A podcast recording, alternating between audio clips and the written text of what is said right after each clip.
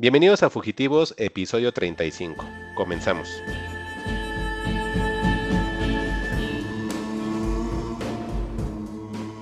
Y por eso, amigo, querríamos que usted nos ayudara a resolver nuestros problemas.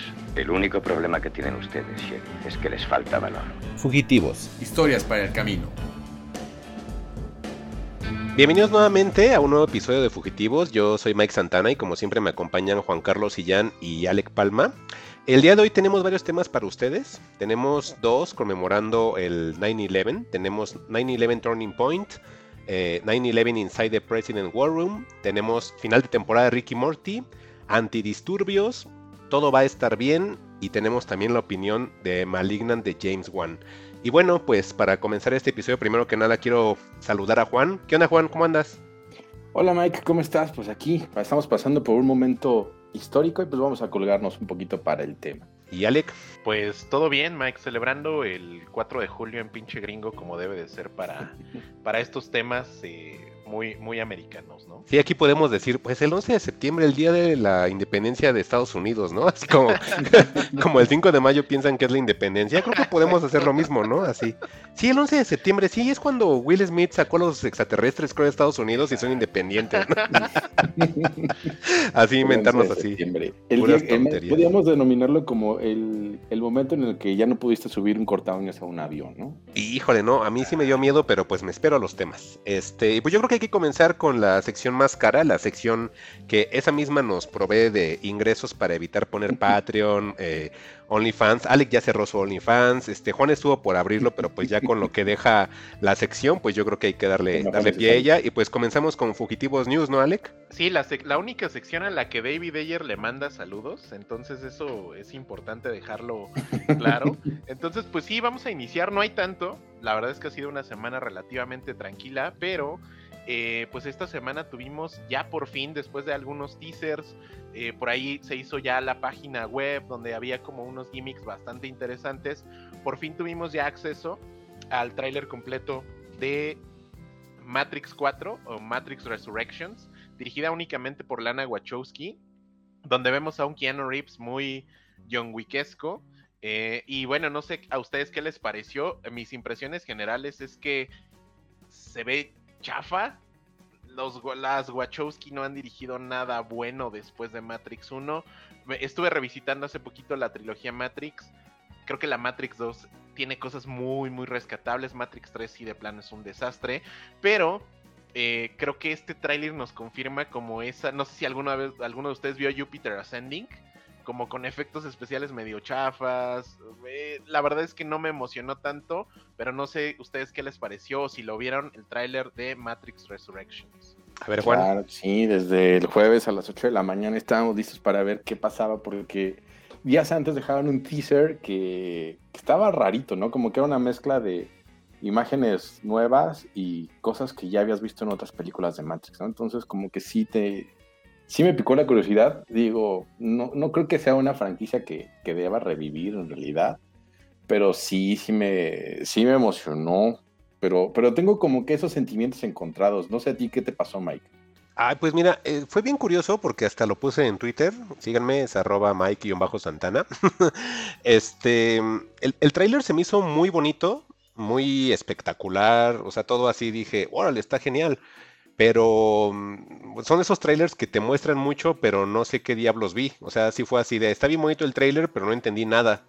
Y realmente si me quedo como con la historia de lo que sucedió en el 3, como que digo, todo esto que estoy viendo en el trailer se ve muy bonito, pero esto de dónde viene, si ya esto no tendría por qué existir. O sea, me quedó así como, ¿qué van a hacer para volver a regresar a la, a la Matrix? Porque pues ya se supone que ya terminó todo eso. Entonces, sí me quedé con muchas dudas, sí me genera expectativa no, no, no se me hace como barato, o sea, sí se me hizo que estaba muy bien hecho, obviamente ya con los efectos que tenemos actualmente, ¿no? Eh, y me dio mucha risa ver a Neil Patrick Harris. sí, sale, sale como, como un psicólogo, ¿no? Como, como una suerte de Doggy Hauser, pero de la Matrix, empastillando a, a Neo, y sí, Ahora sí que no sé si tú, Alec, hayas visto recientemente la, Matrix original o tú, Mike. Yo no, no, no me atrevo a hacer el ejercicio para ver qué tal envejeció. Alec creo que dijo que sí las volvió a ver, ¿no, Alec? Sí, apenas vi la copia digital que en 4K de Matrix 1. Qué gran película. La verdad es que Matrix 1 creo que sí es una de esas pequeñísimas obras maestras que nos dejó el 1999. Y sí les puedo, quien no lo haya hecho, sí vale muchísimo la pena revisitar. eh, eh, Matrix 1, la remasterización en 4K le quedó perfecta. Y yo definitivamente recomiendo muchísimo Matrix 1. Te digo algo, eh, estaba investigando respecto a la película porque te digo, me quedé como con muchas dudas de cómo es que van a abordar la trama, o sea, qué va a suceder. Y había un tipo, un tal Chad Stahelski, que él es el creador de John Wick y que él es el que inclusive se va a encargar de elaborar las coreografías de escena de lucha y, y, pues Ajá. digamos algunos settings de acción de esta nueva Matrix. Entonces se me hizo muy curiosito esto.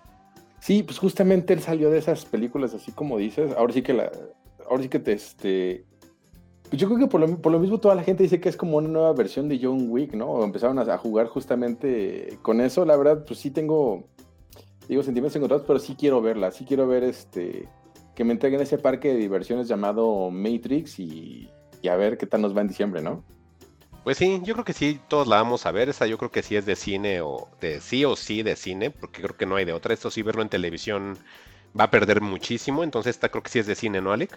Sí, ya como dato curioso para cerrar el tema matrixoso del podcast, esta es la última película que se estrena bajo el formato de HBO Max de estreno simultáneo en la aplicación y en cines. Es la última película. A partir de enero eso se acabó, porque como ya lo habíamos mencionado previamente, con el nuevo deal con AMC, ya las películas tienen fecha de estreno y se respeta 45 días y después de esos 45 días ya la película pasa a estreno en HBO Max, pero esta es la película que finaliza este experimento que hizo HBO Max de estrenar mis, las películas al mismo tiempo en la aplicación y en cines.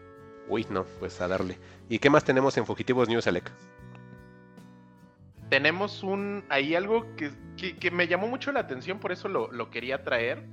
Fue un tema que salió con una película que yo espero mucho porque creo que me, me llevé una gran impresión con esta nueva versión de Halloween, que trae, aparte traía la bendición de John Carpenter. Eh, se estrenó Halloween Kills en una, digo, fuera de competencia en el Festival de Cine de Venecia. Y resulta que a los críticos la destrozaron. Básicamente dijeron que era una estupidez. Y eh, aunque el estudio dice que no tiene nada que ver, después de que se exhibe esta película de nuevo fuera de competencia, eh, y que los críticos básicamente la destruyen, lo que hace la, distribuidora de la película, o Universal Pictures, que es, que es la distribuidora, eh, hay que recordar que en Estados Unidos hay un servicio de televisión que se llama Peacock TV. Peacock TV es medio famoso ahorita en Estados Unidos porque es la única, el único servicio en streaming donde tú puedes ver The Office. Se quedaron ya de manera perpetua con los derechos de The Office. Y eventos de WWE. Ah, ok, ah, perfecto. Mira. Entonces, que, y, y, de nuevo, Universal dijo, y de hecho sacaron un comunicado que no tenía nada que ver, pero resulta que después de las críticas de, eh, del Festival de Cine de Venecia, decidieron estrenar Halloween Kills el día que se estrena en cines. Ese día se va a estrenar en Peacock TV. Sin ningún costo para sus suscriptores. Si tú tienes el servicio de Peacock TV, vas a poder ver Halloween Kills en tu casa día 1. No sé qué opinen de esto. A ver, Juan. Este, no, pues ahora sí que. Pues está. mm, Mira, de entrada creo que Halloween pues no es de esas franquicias a las que le haya entrado, esos son, esos son como mis asignaciones pendientes. Pero sí está muy mala onda que, que, los críticos este, tengan ese peso sobre la obra, ¿no? Y que por consecuencia de eh, tenga como que ese efecto en la película. Mm, ay, pues ahorita creo que toda película que se vaya a estrenar directamente a, a tu casa, creo que sí va a perder mucho. No nada más me refiero en cuestión económica, sino que esa apreciación va a ser muy distinto. Sabemos que una película de terror es mil veces superior verla en el cine, aún una mala película de terror vista en el cine, este, pues es infinitamente superior que verla en tu casa, a menos de que estés como sin nada de ruido externo, con audífonos, una pantalla adecuada, pero sí pierde bastante. Eh, ya había escuchado que había una especie de controversia respecto a Halloween Kills, Sin embargo, al ser una película de terror, mm, yo no me fío tanto de lo que mencionen los críticos, entonces yo ahí sí prefiero mejor verla. Aparte, la otra Halloween, pues a mí se me hizo muy buena y me encantó que hayan borrado por completo la franquicia para dedicarse a, a que fuera una secuela realmente. Entonces podríamos decir que esta es la tercera parte, pero pues eh, a mí sí me llama la atención y realmente lo que digan los críticos no me, no me importa tanto. No, no, al al ser una película de terror, créeme que no, ¿eh? Oye, pero ahora sí que regresando al cine de franquicias, eh, ¿recuerdas alguna tercera parte que estuviera así a la altura? Mm, mm, mm, mm. Bueno, en Híjole. especial en películas de terror o de horror, ¿no? Que es más. Ah, pues este, Nightmare on Elm Street 3, sí está buena. Ah, sí, sí está sí, buena. esa sí está buena. Ah, El Conjuro 3, ¿no? Me decía. no, híjole, pues tendría que pensar, pero la de, de- ahora sí que como que las del Freddy, la 3 sí está buena. Scream 3, más o menos. No, pues tendría que pensar, Juan. Es que eh, mm, Alien, la 3 de Alien. Ah, sí, Alien Fincher 3. está Alien buena. 3 es muy buena.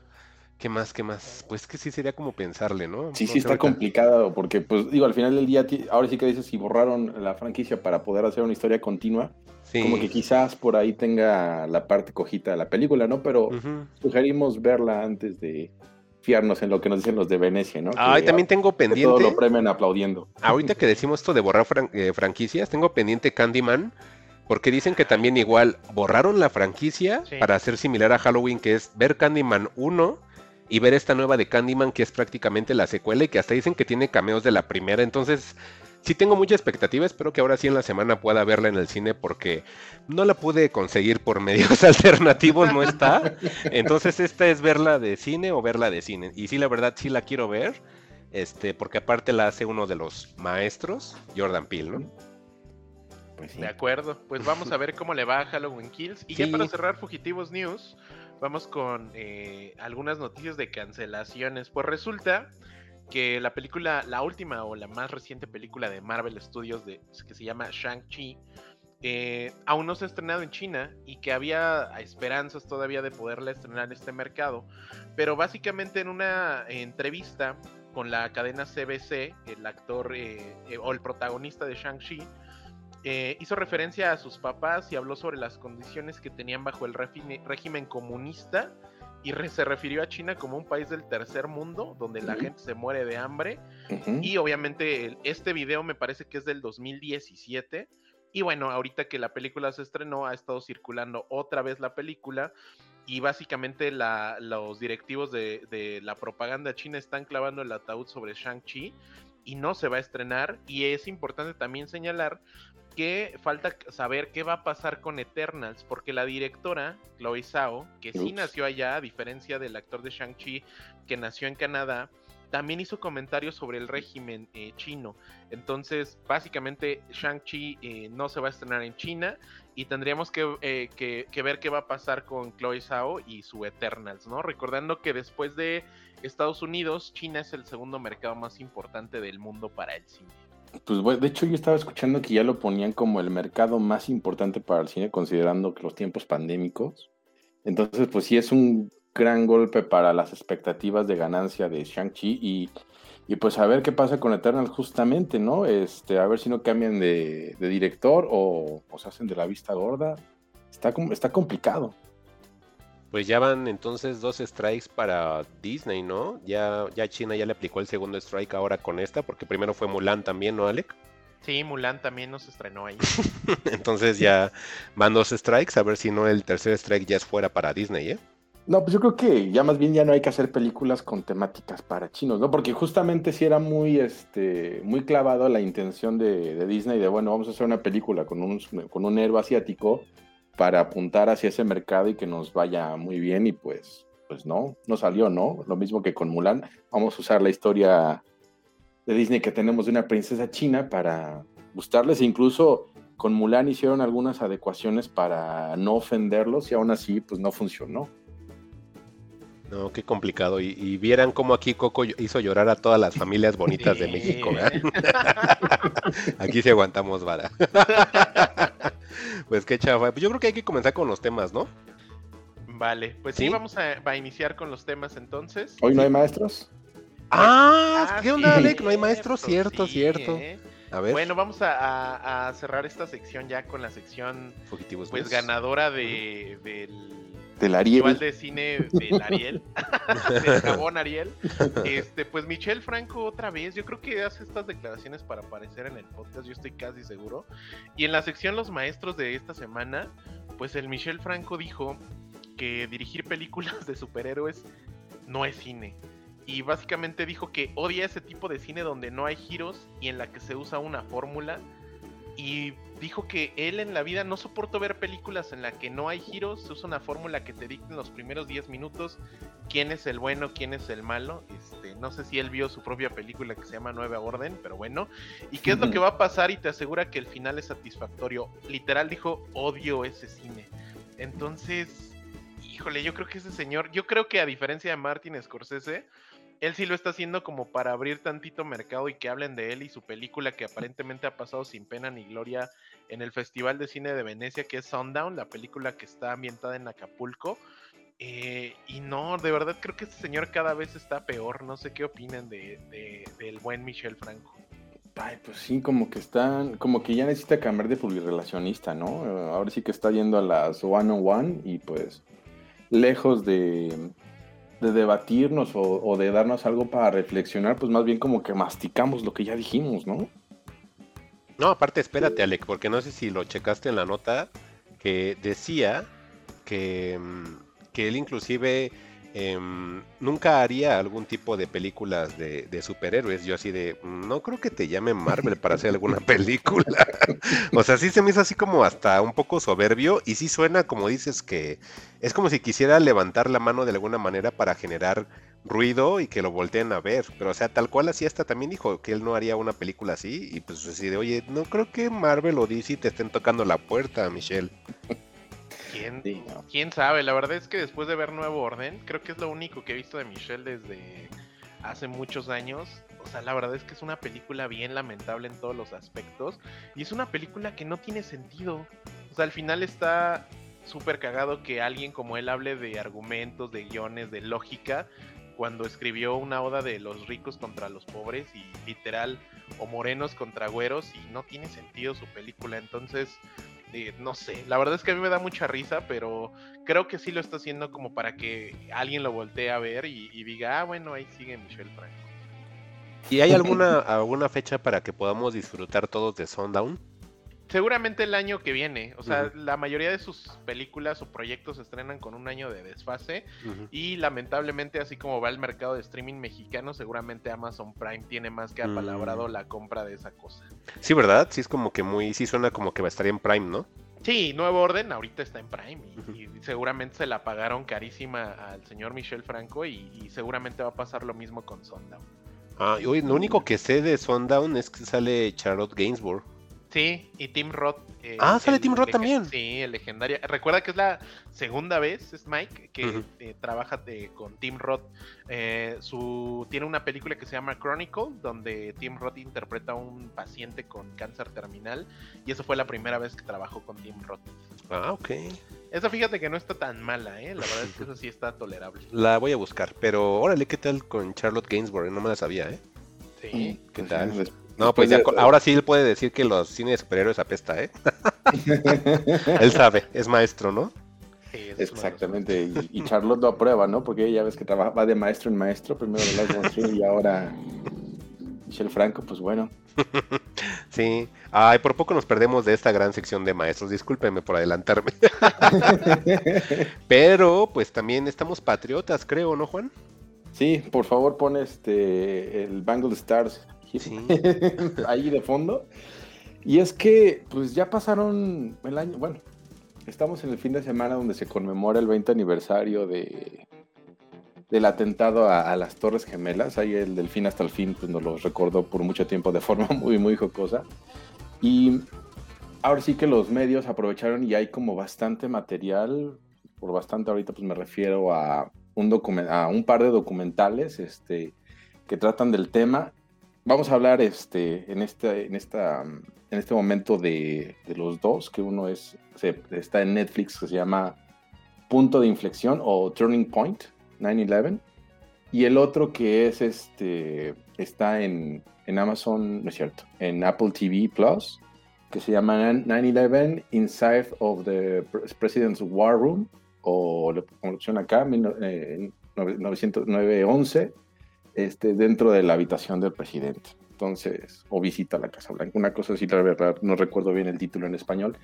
Y pues bueno, este, em, quisiera destacar primero el, el, de Netflix, que es un, es un documental, es una serie documental de cinco episodios de una duración de cinco horas. Está dividido cada episodio en duración de, de una hora y lo dirige este, un, perdóname, se me fue el, nombre del director, aquí lo tenía, se llama Brian...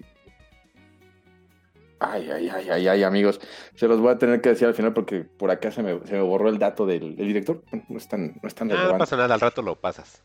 Sí, sí, ahorita que, termine la, participación les, les digo, ¿no? Para no trabarnos más. Y pues bueno, está muy interesante lo, que exponen con el Turning Point 9-11 de War este, on, the, on the Terror, que es pues básicamente cómo los Estados Unidos declaran la guerra hacia un concepto y no una nación como se venía haciendo desde un principio, ¿no? Y nos remonta a, los tiempos de los ochentas, donde hay una invasión soviética en Afganistán. Los estadounidenses este, ayudan a, los afganos a deshacerse de los soviéticos y, su intervención, lejos de, de, ayudarles, les genera mm, problemas y una guerra de 10 años ¿no? entre soviéticos y afganos apoyados con los estadounidenses. Termina la guerra en el 89 y llega después una guerra civil en Afganistán, ¿no? Este, y ahí se empiezan a, hacer este, populares los conceptos musulmanes de la guerra santa o la yihad, los mujahidines, ¿no? Que son los, los guerreros de la guerra santa, por así decirlo, ¿no? Y, este, y esto da pie al origen de, Al Qaeda, según nos explica el, documental en estos inicios, y cómo esta red terrorista Al Qaeda se va infiltrando en Estados Unidos a lo largo de los años 90, este, poco a poco, y los estadounidenses están tan envueltos en, en su arrogancia, porque pues, ahora sí que ganar la guerra con, con Afganistán, este, también como que le da el, uno de los tantos golpes al socialismo y que termina finalmente con, con la caída del muro de Berlín en 1988-89. Este, y pues eso como que trastoca los, los poderes, ¿no? O sea, finalmente Estados Unidos ya no tiene rival y pues puede hacer ahí este pues ahora sí que amoldar el, el mundo, el comercio y, todo lo que ellos quieren hacer a, su medida, ¿no? Y bueno, este, ya después, pues pasa lo, la, trágica, este, trágica fecha del, 9, del, 9-11, donde pues, han de recordar unos terroristas este, de origen afgano, según esto, em, secuestran unos aviones y los estrellan este, contra las Torres Gemelas, ¿no? Originalmente decían que eran, había muchos más este, puntos donde iban a ser este, estrellados esos aviones y todas las posibilidades, ¿no? Porque en realidad en, el cielo estadounidense había en ese día alrededor de 4.000 vuelos. Y, y, saber qué avión iba a cumplir con, con, este objetivo, pues era como pues impensado, ¿no? Ahora sí que tenías casi que 400 misiles este, surcando en tu cielo y, no sabían en qué momento alguno podía desobedecer para atacar, ¿no? Y, pues bueno, e, en eso llegan, esos son los primeros dos, episodios. Hay muchísimas imágenes de, de archivo y, y, todo lo que tenían las cadenas de noticias, ¿no? Como CNN, Fox News en el momento, porque pues fue algo que ocurrió pues muy temprano en un martes, este, a las 9 de la mañana que se estrella el primer avión en, la torre sur de, las Torres Gemelas y, este, y a los 15 minutos después este, el, segundo avión que se estrella, ¿no? Y, bueno, pues las reacciones de, del gobierno para pues decretar la guerra hacia pues, el, terror, ese concepto, ¿no? Es, y se van inmediatamente para, para Afganistán para derrocar al régimen talibán, que era el que estaba puesto ahí. Ah, este, gracias por el dato, Mike. El director es Brian Natberger. Este, bueno, ya regresando al, al tema, este, pues vemos cómo se va desarrollando la guerra, ¿no? Y, y, y, cómo los estadounidenses se vuelven a meter en Afganistán y logran derrocar al, al talibán. Intentan salir de ahí, sin embargo, este, no pueden, porque al final del día este es, es, un país muy, muy complicado, no tiene salida al mar, entonces las invasiones marítimas son, son más complicadas, ¿no? Este, todo tiene que ser a través de vía aérea o vía terrestre, cosa que hacía muy cara la guerra, muy complicada, y, las características del, territorio afgano, que es básicamente montañoso en un 60% de, de, ¿no? Entonces, pues sí derrotan al talibán, pero encontrar a su objetivo principal, que era Bin Laden, que era en ese momento el líder de Al Qaeda, este, pues lo tienen muy complicado, ¿no? Llega un momento que donde pues está la parte sospechosa, donde tienen un asedio, donde casi lo, casi lo atrapan, pero se les escapa, ¿no? Y sí hacen notar que pues escapó de una forma muy, muy sospechosa. Después de esto, pues empiezan a hacer el entramado y, se van ahora contra el régimen de Saddam Hussein y las armas de destrucción masiva que, que no existían. Y, y pues empieza la, la, invasión a Irak, ¿no? Y pues ahí como que empiezan a, a, desacreditarse, pues ahora sí que los mismos estadounidenses. Y cuando termina el, el mandato de George Bush, que es al que le toca, este, George W. Bush, perdón, es que al que le toca esta situación, entra Barack Obama y Barack Obama escoge entre las guerras, ¿no? Cuál quiere continuar, cuál quiere acabar y le da prioridad a, Afganistán, a, a, Irak, pues como que, que, tenían un poco más controlada la situación y se dedican hacia, hacia Afganistán. Pero pues en realidad este, ya pasa la parte, el documental ya pasa más bien hacia la parte de los soldados, ¿no? Que ellos ya estaban cansados, ya estaban, ya habían estado en guerra por más de, de ocho años y no entendían por qué estaban ahí, no entendían realmente cuál era el objetivo más allá de, de atrapar a, a Bin Laden, cosa que se hacía cada vez más complicada y, y al final este, pues deciden acortar a las tropas dentro de sus posibilidades, porque pues al final del día él quería salir, pero tenía que meter más gente, porque si no la situación era, era insostenible. Y pues empiezan a usar los, los drones, ¿no? Los drones para bombardear y, y pues la gente que en Afganistán, que en algún momento apoyaba a los estadounidenses, poco a poco pues se fue tornando hacia el lado del talibán porque pues los gringos no, no estaban respetando este, las situaciones ni las convenciones ni nada, ¿no? Entonces es, es ahí donde llega este, este documental y después nos pone un, una proyección a, un tanto a futuro de qué es lo que va a pasar este, con Afganistán, con, con Donald Trump este, y, y, con Joe Biden, ¿no? Eso, de eso trata el, el documental de, Turning Point. Y, y, quise ver ese documental que también está en Apple TV, que también este, Alec este, nos, nos, va a dar ahí sus comentarios porque también vio el de Inside, Inside of President War Room, porque creo que ese, ese documental está muy, muy propagandístico, está muy, este, muy mandado a hacer. Realmente ahí lo que tenemos son testimonios de primera mano de George W. Bush, de Dick Cheney, de Condoleezza Rice, de, de Colin Powell, que eran como que las cabezas más, más, más notorias de, de, esa, de, esa, administración durante el atentado. Y, y, no sé si Ale, que ahí tú quieras este, agregarme algo más con ese documental que en realidad creo que no. ¿Puedo hacer una pregunta? No gran este, cosa. Juan? Sí, dime. De, de, ese documental, ¿es por episodios? Porque creo me parece escuchar que dijiste que era episódico, ¿no? Sí, de hecho son, son cinco episodios. Ah, ok. ¿De cuánto duran, recuerdas? Son de una hora cada, cada Una hora. ¿En dónde lo uh -huh. viste? Eh, lo vi en Netflix. Mm, y por ejemplo, obviamente, pues cada episodio es, digamos, eh, cronológico de cómo fueron su, eh, surgiendo las cosas, ¿no?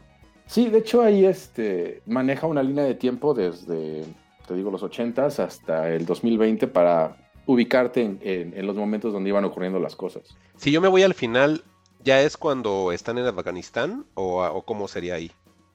o, ahí qué onda? ¿O, es, o los últimos ya es en Irak? final, ¿O cómo? Sería eh, a la salida de Donald Trump, donde él promete Ah, que va a ¿sí? sacar a las tropas de Afganistán, pero, pero no las saca. Y Mm, hace tratados con, con los talibanes, pero no con el gobierno este, afgano. ya. Entonces, eso pues le dio más poder a los talibanes e incluso es, es resultado de lo que estamos viendo ahora, ¿no? De cómo ya Afganistán es ahora talibán completamente y pues los, los estadounidenses y todos los aliados salieron como pudieron. Ok. Y nada más, ahora última pregunta, es que acuérdate que este, yo tengo mi, mi cosa esta de la teoría de la conspiración. Sí, Entonces yo siempre he pensado que esto de las torres, pues siempre fue onda del mismo eh, Estados Unidos, ¿no? Que planeó Ah, todo ya, ya vas a de- empezar con los datos perturbadores. Sí, todo el tiempo. De hecho, a mí desde que Juan me dijo que estaba viendo eso, sí dije, ay, pero es que yo tengo esto y esto y esto, ¿no? Todo lo ¿Sabe- que me sabes? dijo Dross yo le creo, ¿no? Exacto. Y de hecho, cuando Nah. Juan nos platicó No de esto, existía Dross. yo ah. empecé a ver el documental este, el de, de President War Room en A Apple ver. TV Plus, porque yo pensé que me iba a encontrar con los datos perturbadores y pues no, está bien No. chafa, porque básicamente lo que dice Juan, A ver, échense ese, a ver, platíquenme ese. pues así básicamente parece un documental pagado, literal. Que está bien raro que Apple TV promueva como estas ondas, porque literal está George Bush y, y su gabinete completo, completito, diciendo de cómo vivieron ese día. De eso se trata el documental. Cómo vivieron de las nueve y algo de la mañana que esto apenas iba a, o más bien cómo inició el día del presidente, a cuando se entera que estaba en una escuela, que básicamente el Air Force One lo trajo paseando en, pues básicamente como en el norte, al sur, al oeste de Estados Unidos. Yo solamente podía pensar qué buen avión. O sea, yo no sé a qué hora paraban a cargar gasolina, porque literal recorrieron creo que más de 5000 kilómetros Sí, 3.000 eh, en un día. eh, y como para ubicar, o sea, lo único que sí encontré de datos perturbadores es que, o sea, literal era como que entre ellos se pasaban mala información y entonces ellos iban en el Air Force One malinterpretando esa información y pensaban que los iban a atacar a ellos y mandaron a, a- a que los escoltaran cazabombarderos. O sea, en alguna parte, y yo creo que de manera sin querer, reflejan como la estupidez del propio gobierno mexicano, a a lo- de gobierno gringo, La ah, muy- también, también a, a muy altos niveles y cómo eso afectó. Pero la verdad es que literal el documental yo no lo recomiendo, o sea, para ser breve, es una No. propaganda de cómo literal George Bush era un líder y estaba muy enojado y cómo todos admiraron su paciencia y, el- o sea, no, a mí me pareció horrendo el, el documental. Yo la verdad lo vi más por la curiosidad y creo que a muchos nos pasa, creo que a Mike igual, de encontrar ahí el dato perturbador, que creo que ese lo encontramos con muchas bases y de hecho estuvo estuvo cagado porque después de ver el documental lo primero que busqué fue Fahrenheit 911 de Michael Moore. No encontré ninguna plataforma, pero creo que ese documental sí me dieron, o sea, lo único que puedo resumir es que cuando terminé de ver este documental me dieron muchas ganas de ver eh, Fahrenheit 911 de Michael Moore. Eh, Yo De creo hecho- que de las torres, lo único que he visto es ese documental, ¿eh? De, de hecho, espera, Mike. Tengo, ahorita que, que Ale tocó el punto, este, ahí te va un dato para la conspiración. A ver. Este, cuando va, este, están pasando de Florida hacia Luisiana, luego de Luisiana a Nebraska y de Nebraska a, Washington finalmente, ¿no? Porque pues, tenían miedo de que le pasara algo al presidente. Hay un momento donde al presidente se lo llevan en una minivan hacia un búnker, creo que es en Sarasota, en Florida. Y de repente él, le dice al, en los comentarios que hace, dice que le dice al chofer que, que le, que le baje, que no, que no se vaya tan rápido porque pues ni que lo estuvieran persiguiendo los talibanes. Pero justamente, no sé si es un error de sincronía del documental o se le fue ahí al, señor, este, la parte de Al Qaeda y de los, eh, bueno, de Al Qaeda realmente no los talibanes, Al Qaeda, no la habían tratado, él no la sabía porque justamente iba a llegar al búnker para hablar con el, el jefe de la CIA, en ese que creo que era George Tenet, este, para que le dieran el, el brief o el resumen o cómo estaba, ¿no? Entonces, teóricamente en ese momento no sabía que lo estaba atacando Al Qaeda. Y él lo menciona antes. A ver, Mike, saca esos datos perturbadores que tú Pues, sabes. A ver. A, a mí el perturbador únicamente es cuando está en la primaria y tiene el libro al revés, ¿no? E- ese, es- ese- ¿Sí ese sí, al revés? No me eh, sí, ese sí me saca mucho de onda porque ni siquiera estaba leyendo. Y, y que le den la noticia y todo y hasta hacen como que una cronología de cuándo fueron los ataques y en cuándo, cuánto tiempo se supone que le tendrían que avisar. y por segundos le avisaron antes. O sea, está súper así bien raro y no es onda de Dross, pues imagínate eso fue este antes de que existieran todos los youtubers, ¿no? Entonces sí es como muy extraño y en ese de Fahrenheit 9/11 sale esa escena de Bush, búscalo Alex, si le quieres volver a dar otra Sí, le quiero dar una vuelta. sale sí. esa parte y eso es lo que a mí me, me impactó más. Y, y luego no sé si ustedes llegaron a ver otro documental, perdón que les esté invadiendo Sí, el sí, tema. adelante. Pero hay otro que se llama, que es la continuación del Fahrenheit 9-11, que se llama Fahrenheit 11-9, pero ahí es del triunfo electoral de, de, ay, de este señor, de Donald Trump. Ajá. Entonces ahí también como que enlaza un poquito de lo que dejaron, o de la colita que dejaron, digamos, del primer documental, y lo enlaza como una especie de, de, de consecuencia de por qué Donald Trump ganó eh, las elecciones. Y te lo ponen en una onda como mediática, que es casi, casi lo que América ha estado repitiendo en su historia política desde que existe, que es colocar a una persona mediática. Poner un artista, poner un, un- un- un ex actor, alguien así querido por las cámaras. O sea, Donald Trump, mucha gente yo entiendo que lo odia. Pero por ejemplo, este señor, yo lo llegué a ver en WWE apostando su cabellera, o sea, es el hombre de Miss Universo. Ajá, o sea, eh, yo desde que empecé a ver en la presidencia dije, él va a ganar. O sea, Ajá, pues, porque hecho- siempre han tenido personas así, ¿no? De, de hecho, hay un documental muy bueno, a ese sí está más interesante, que se llama Get Me Roger Stone, que está en Netflix todavía. Pero más Y interesante que cuál, Juan, que el que le estoy diciendo o que cuál. Es que justamente ese es un, un asesor político Ajá. que se encargaba de como escautear a las personas que podían ser presidenciables. Entonces, cuando vio The Apprentice y cómo se dirigía Donald Trump, vio que, que tenía características. De hecho, lo estaban intentando postular desde los noventas. Sin embargo, pues ahí estaba todavía en su cuchara los, los Bush y demás. Y, este, y es por eso que, que a posterior fue que se, que se metió a la política. Pero sí, desde entonces, ahí debería, debería ir. Y bueno, de hecho, ya para empezar a cerrar el tema, me gustaría preguntarles, no sé si Alec este, haya alcanzado, pero seguramente tú sí, Mike. Este, ¿Qué estaban haciendo ese martes 9 de septiembre? Pues yo iba 11 de para la, para la vocacional Ya de los, de los últimos semestres y, y me dio miedo subirme al micro. Porque era algo que yo no había visto nunca en la vida, que atacaran a Estados Unidos y que te dijeran que era terrorismo. Yo así de, ¿qué no se supone que el terrorismo es con la gente que usa turbante y donde no dejan ver a las mujeres? O sea, dije, ¿qué no eso es allá? ¿Por qué hay aquí eso, no? Entonces me sacaba de onda porque a pesar de que sea un país que está relativamente lejos de la Ciudad de México, pues no sé si esa cercanía mm, cultural eh, haga que te transmita como una especie como de ansiedad y más porque todo el tiempo lo estaban pasando constantemente en televisión. Entonces si era así de, ¡ay, qué onda, no! ¿Qué está pasando? Y pues no saber nada, pues más te da como que la, la paranoia y, y- y llegar a la escuela y que todos estén hablando de ello, que personas inclusive ni siquiera fueron a la escuela, o sea, sí era como raro, entonces no me imagino cómo ha de haber sido ser un, un gringo promedio en ese momento, ¿no? Sí. ¿Y tú, Alec? Pues yo estaba, yo recuerdo cursando el último semestre de kinder. Este. Eh, cursando, ¿no, Alec? No, pues yo me acuerdo, creo que estaba en la primaria o algo así. Y creo que estaba. Yo recuerdo que lo vi por Broso, ¿saben? Como en la transmisión en vivo de Broso.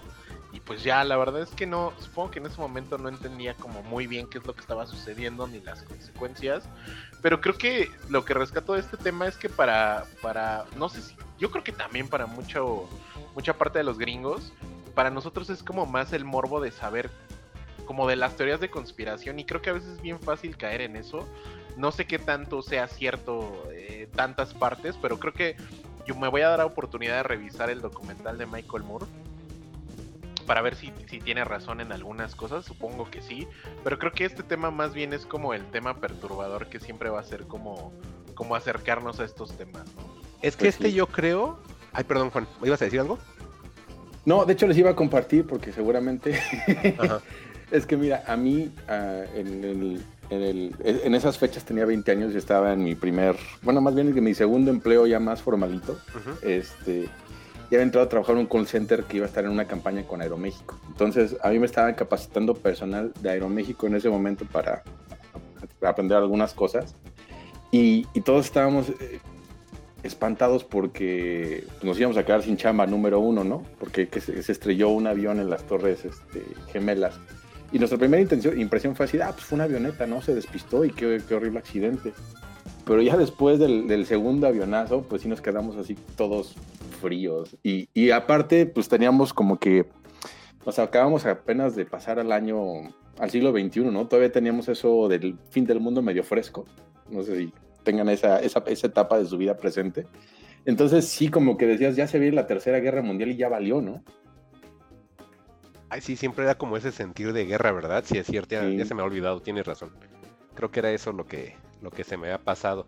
Pero ahora, si Alec va a retomar lo de Michael Moore, pues yo creo que ese es un buen documental y es de la última etapa antes de que se haya vuelto loco, porque también, pues pasa, ¿no? Que ya todas las personas que de repente se vuelven como tan aclamadas, pues pierden piso y pues ya él de repente está en una tendencia de que todo lo que él dice es cierto y sí. a veces pues sí ya es como muy como que se sentía el, el, dueño de la verdad, ¿no? Sí. Y, es, y, es, que ese es el problema, porque pues sí. al, al, final del día, creo, me quedo con, ya, ahora sí ya para cerrar bien, bien, me quedo con un comentario que decía, creo que era de South Park incluso, que decía que, que, que, al gobierno de Estados Unidos le convenía mucho más este, decir que habían, que ellos mismos habían hecho un atentado a sí mismos, que admitir que eran un gobierno con debilidades y con flaquezas, ¿no? Sí, por supuesto, aparte a la gente ya lo tenían así súper controlado y pues no es por echar más leña al fuego, y ya para cerrar este, este tema, pero pues este es como una especie de Kennedy otra vez, ¿no? Y yo creo que si le rascamos más a la historia, igual sin ser tendencioso y, ser, y sin ser eh, Paco Ignacio Taibo II, pero Ajá. el Álamo tiene unas cuestiones similares, o sea, en la historia norteamericana, si le empiezan a rascar, tienen varias situaciones de conspiración bien complicadas, ¿eh? Sí, sí tienen mucho eso de, de ay, me golpearon, pues Pearl Harbor, así de, qué curioso que dejaste descubierto un puerto lejos. En ese en Hawaii, momento. ¿no? Uh -huh. Sí, la, la, historia de Estados Unidos tiene ahí muchos, muchos bemoles que pues nada más sería cuestión de rascarle, ¿no? Pero pues en otro, en otro episodio. Sí, dale. Bueno, pues yo les tengo hoy dos series que estuve viendo en la semana. También vi una película, pues esa la voy a estar comentando con Alec Palma, el maestro. y la primera serie que estuve viendo es de HBO. Bueno, de hecho la pueden encontrar en HBO. Es una serie nueva para Latinoamérica llamada Antidisturbios. Quizás la palabra no les parezca como conocido o a qué se refiera, pero para la gente de México y Latinoamérica no sé si tengan el mismo nombre. Yo creo que nada más en México les llamamos granaderos, pero son policías, digamos, como tipo SWAT, que tienen sus uh -huh. cascos, su armadura y todo esto, ¿no? Esta, serie de antidisturbios eh, es producida por Movistar Plus, que es una especie de eh, productora en, España que se encarga de generar contenido en ese país. Y pues HBO compra eh, los derechos para poder distribuirla en, Latinoamérica y en algunas partes de, perdón, en México y en algunas partes de Latinoamérica. Inclusive en Estados Unidos estuvo por ahí, pero a través de CBS. Y hasta esta serie tuvo un preestreno en julio en el Festival de, de San Sebastián. No sé si seas ahí como que conocido de ese festival, Alec. Sí, claro, muy, sí, muy pues, prestigioso San Sebastián. Uh -huh, ahí estuvo entonces presentándose, o mejor dicho, realizando el preestreno el 30 de julio del 2020. Y bueno, Antidisturbios, ¿de qué trata? Antidisturbios eh, habla de la vida de seis agentes de la policía, eh, digamos, de antidisturbios, o de, la, de los que le llamamos en México granaderos, que es Raúl, Alex, Jovic, Roberto, Raúl y Patrick. Estos seis agentes el primer capítulo comienza que están haciendo un, desalojo de un departamento. Eh, esto lo, lo, hacen en el centro de Madrid y lo ubican eh, más o menos en, en, la época en la cual había como crisis este, digamos, en, los condominios y que no podían pagar este, la renta, no podían pagar la hipoteca. Entonces la gente, a través de una aplicación, eso te lo van explicando en la serie, ¿no? Hay una aplicación en la cual mucha gente se junta como una especie de comuna y van al lugar para evitar que te desalojen. Entonces cuando los granaderos o los policías antidisturbios llegan al lugar, pues se encuentran como con 20 o 30 personas en, el departamento y obviamente no te permiten hacer el desalojo, ¿no? Eh, esta, esta, serie en sí, digamos, el primer episodio nos muestra esto, cómo es que hacen un desalojo de un departamento a una persona que, que no ha pagado. pero todo se detona porque en todo ese jaleo en lo que están sacando a la gente, en lo que están tratando de controlar, hay inclusive indocumentados. Y hay un, hay un indocumentado como nigeriano o eh, camerunense que está constantemente tratando de evitar que, hagan el, el, desalojo. Y por un accidente, este indocumentado o este inmigrante pues muere. Y eso es lo que da origen a toda la serie.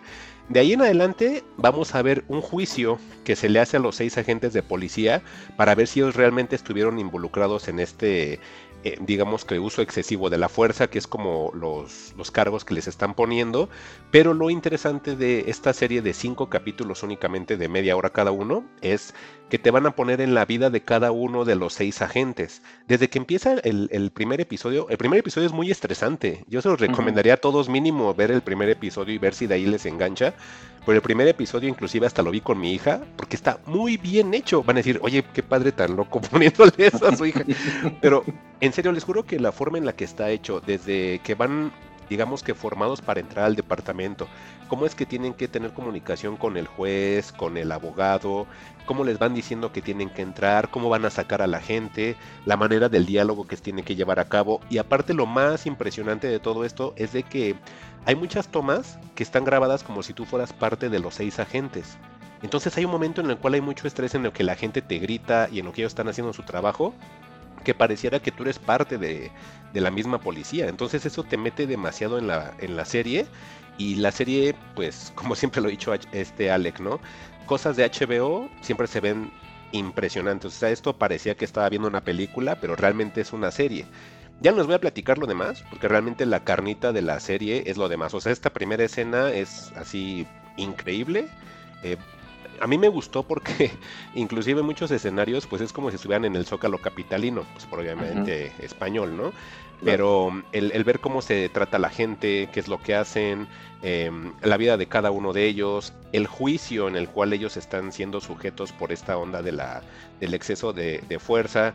Tú cuando estás eh, en, las escenas en la cual tú eres parte de los agentes, pues hasta generas un cierto grado de empatía, ¿no? Y hay escenas increíbles. O sea, la primera, así te vuela la cabeza el primer capítulo por cómo está eh, coreografiado todo lo que va sucediendo, las tomas. O sea, no te pierdes de nada. Todo el tiempo estás estresado por saber qué va a suceder. Está genial. Pero también vamos a ver a los, a los agentes de policía en, en una marcha. Entonces tienen que desbaratar una marcha. Y uno que me gustó mucho es en el Santiago Bernabéu, en un partido de Champions, que llega los hinchas del Olympique de Marsella. Entonces también tienen que alinearlos. No, o sea, está muy buena la serie, realmente se los recomiendo bastante. Está en HBO, se llama así Antidisturbios, son únicamente seis capítulos, perdón, no son cinco, te estoy viendo, eh, son de 45. Bueno, es que la, duración va cambiando porque son de 37 y el más largo es de 50. Entonces sí, son como hay una duración que, que va variada, pero son nada más seis capítulos y pues esto al parecer es una primera temporada, porque cuando termina no se resuelve nada de lo que, de lo que tiene que terminar, que no os voy a contar en qué es. Parece ser que va a haber una segunda temporada. Estuve investigando, no encontré todavía nada más, pero pues sí les recomendaría bastante mínimo ver el primer capítulo. Muy bien, Mike. De hecho, me recordaste muy vagamente una serie que pasaban en Canal 11 de Ciudad de México, una, la de paramédicos. No sé si la llegaste a ver. Ay, sí me comentaron, pero nunca la llegué a ver, ¿crees? Digo, con sus limitantes, ¿no? Y sus cuestiones de presupuesto, pero sí como la, el, adrenalina que se maneja y cómo cada personaje tiene como que su propia historia dentro del rol que tienen en la corporación. Siento que, tienen un, un cierto parecido. Ah, ok. Igual le voy a echar un ojo porque sí, no es la primera persona que me comenta que la serie es buena. ¿Qué onda, Alec? ¿Qué te parece la serie? ¿Te parece atractiva o policías no? ¿O abajo la policía, arriba la escuela, al revés o qué? No, yo quería preguntarte eh, cómo están desarrollados los personajes femeninos porque revisando como los créditos de esta serie, entiendo que la creadora, que no, que es, la escritora y creadora del concepto y de la serie, es Isabel Peña, es una mujer y de hecho ya ha trabajado en, en, un par de películas con el mismo director que es Rodrigo Sorogoyen. Entonces, ¿cómo están los personajes femeninos? Eh, femeninos, sí, sí están como mejor desarrollados o, qué, cómo está la escritura en general de la serie. Híjole, mira, todos los personajes están muy bien hechos. Sin embargo, la mayoría se distribuye por los seis policías. Y como tienen un juicio en contra, pues hay una policía que está llevando a cabo el, el caso, que es el personaje interpretado por Vicky Luengo, que se llama Laia. Entonces ella juega mucho en ese rol entre protagonismo y antagonismo y constantemente ella va cambiando sus argumentos acorde a lo que va investigando. Porque de primera instancia tú dices, ah, a ver, fue un desalojo y se murió una persona, pues malos los policías, ¿no? Es abuso de, fuerza y hay que buscar de, qué manera los vamos a meter a la cárcel. Pero ella conforme va investigando pues se da cuenta que hay muchas irregularidades y que mucha gente que se dedica a esto de, de los desalojos o que inclusive es parte de la policía, en lugar de ellos ser los criminales, son víctimas de abuso por muchas irregularidades que tiene el gobierno y que tiene la misma policía como organismo. Entonces, eh, ¿cómo están desarrollados los personajes? A tal grado que hay muchos altibajos en los cambios. Em, digamos, de argumentos que tiene cada personaje, pero por lo mismo que están muy bien creados y están eh, todos muy... todos tienen como que una mm, situación ahí como muy homologada que se llevan muy bien, o sea, pareciera que realmente ella tiene algo en contra de los policías y los policías la odian, pero de repente hay algunas situaciones que hace que se lleven bien, o sea, hay una química muy buena, pero eso es porque los personajes están muy bien escritos, Alec. La historia tiene por ahí dos que tres altibajos que luego los recuperan con las escenas mm, a lo mejor está mal que lo diga, pero de acción que llevan a cabo los policías, pero realmente eh, sí está muy bien creada, Alec. Entonces, no, no sabía que, era este, escrito por una chica, porque en los créditos yo nada más había visto lo del nombre de, Rodrigo, pero ahorita estoy revisando eh, la ficha técnica y exactamente sí es Isabel Peña y es Rodrigo eh, Sorogoyen, entonces pues son, es producto de ambos, pero créeme que sí es una apuesta muy buena, no por, no por nada como te decía, habían hecho un preestreno en el Festival de San Sebastián, ¿no?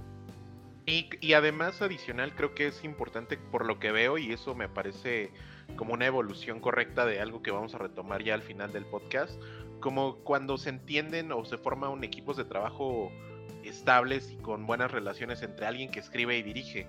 Y Isabel Peña ha trabajado con este señor desde Estocolmo, El Reino, que Dios nos perdone, que aparentemente en España son películas bastante reconocidas. Y creo que llevar esa evolución a un producto donde ya por fin quizá tienes el presupuesto que querías o estabas esperando, por lo que me dices la serie se ve muy bien, creo que es, demuestra que estas colaboraciones de tiempo o de amigos que deciden hacer cine o, deciden hacer, en este caso, televisión, eh, tienen resultados positivos, ¿no, Mike? Sí, sí, sí, la verdad está muy bien. Y pues no sé si quieren, pues ya cerramos este para comentarles otra cosa que vi. Ah, perfecto. Pues mira, de mi parte, yo creo que ya este. Creo que quedó muy bien explicada, muy bien vendida, Mike. Yo creo que ya podemos pasar al segundo tema si quieres. Eso la otra que también vi, pero este es de Netflix, esta no es de HBO, entonces aquí le vamos a bajar. Ya con los presupuestos, ya Exacto, aquí de entrada pues ya este ya no es boleto de, de, avión, ya es boleto de Metrobús. ya no es el de San Sebastián. Ya no es el de San Ahora cuál es ahí. el de Avenida Revolución, el de Tianguis de Valderas. No, el, de Chopo. El... de, ah, sí, el de. Ey, al Chopo me lo respetas, ¿vale? Esa serie que vi en Netflix se llama Todo va a estar bien. Esta es la famosísima, y en serio sí se los digo así, famosísima, porque por todas partes que abras la aplicación te ponen que es una serie creada, dirigida por Diego Luna. Justo antes de que hables del tema, Mike, yo nada más te quiero dar mis retos como persona. O sea, se me hace muy raro que tú te acerques como a este. a este producto como muy white porque literal creo que no hay nada más white que Diego, Luna, Y sus, Diego Luna y sus amigos. Como, como, bien lo demostró en esta serie horrenda que sacó para Amazon Prime Video, donde Enrique Olvera les cocinaba mientras gente rica hablaba de por qué somos pobres. Entonces, sí me da mucha curiosidad saber cómo te acercaste y qué te pareció esto. ¿eh? Esa serie, ¿cómo se llama, Alec? La quiero ver. Sí supe de ella y la temática. esto? No, no, no, pero la, película, o sea, la, serie que tú dices, había leído la primicia y por una u otra cosa la olvidé. Pero sí hasta cuando supe de ella dije, ¿en serio hay una serie de esto? Entonces, ahora que la acabas de decir, pues si me puedes repetir el nombre para anotarla. Ahorita la, la busco. La buscas. Sí, básicamente es este Diego Luna y sus amigos diciendo, ah, se llama Pan y Circo porque obviamente, ¿qué es lo que quiere el pueblo? Pan y Ah. Ay, ¿en serio tan fácil? Yo creo que, Ay, ¿qué eh, creo, o sea, creo que el, eh, alguno, uno de los nombres que pudo haber manejado esta serie de Diego Luna, aparte de Pan y Circo, y creo que Amazon dijo, no, Diego, no seas tan manchado, de se iba a llamar El pobre es pobre porque quiere, creo que así se iba a llamar la serie. Mm, el- ¿En serio? O sea, no, es cierto, es un chiste. Pero- Todo lo supone. yo, yo te creo todo, Alec, ¿eh? Cuidado con lo que dices, porque todo lo que dices yo te lo creo. No, sí, pero literal ese es el mensaje. Así gente blanca diciendo, no, muchachos, es que el pobre es pobre porque quiere. Entonces, Híjole, por eso se me hace como un gran reto que, que nos quieras vender esta serie, Mike. Entonces ahora sí somos todo oídos. Híjole, pues Bueno, a lo mejor ver, me van a odiar. Antes de que Ajá. empieces, ¿es la, la recomendación o la antirecomendación? Es que va a ser raro, pero tanto antidisturbios como esta de todo va a estar bien, eh, las dos me gustaron.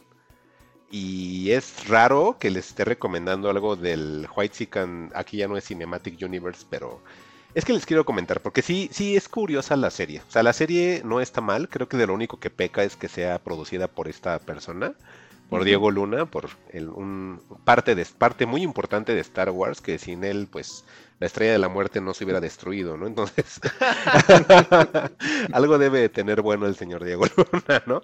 Pero bueno, retomando la, la serie. La serie se llama eh, Todo va a estar bien, como les comentaba, es una serie eh, creada y, y dirigida por, producida y dirigida por Diego Luna para Netflix. Es un Netflix original. Y, Y pues- también, Mike. ¿eh? Ah, sí, sí, sí, todo. O sea, todo él lo hizo casi, casi, este, él No, sacó amigo, con la yo- cámara. aquí. Sí, o sea, él, es un One Man Army totalmente en esta serie. Es una serie que consta de ocho capítulos, de menos de media hora cada uno. Es una serie muy ligera. Está eh, la producción, como dice Sale, que está escrita y dirigida por Diego Luna. Sin embargo, cuando comienza la serie te dice que es una producción de La Corriente del Golfo. Me puse a investigar y tal cual como tú dices, es Gael García, este, Diego Luna y sus amigos, porque esta productora de La Corriente del Golfo es con asociación de Gael García, ¿crees?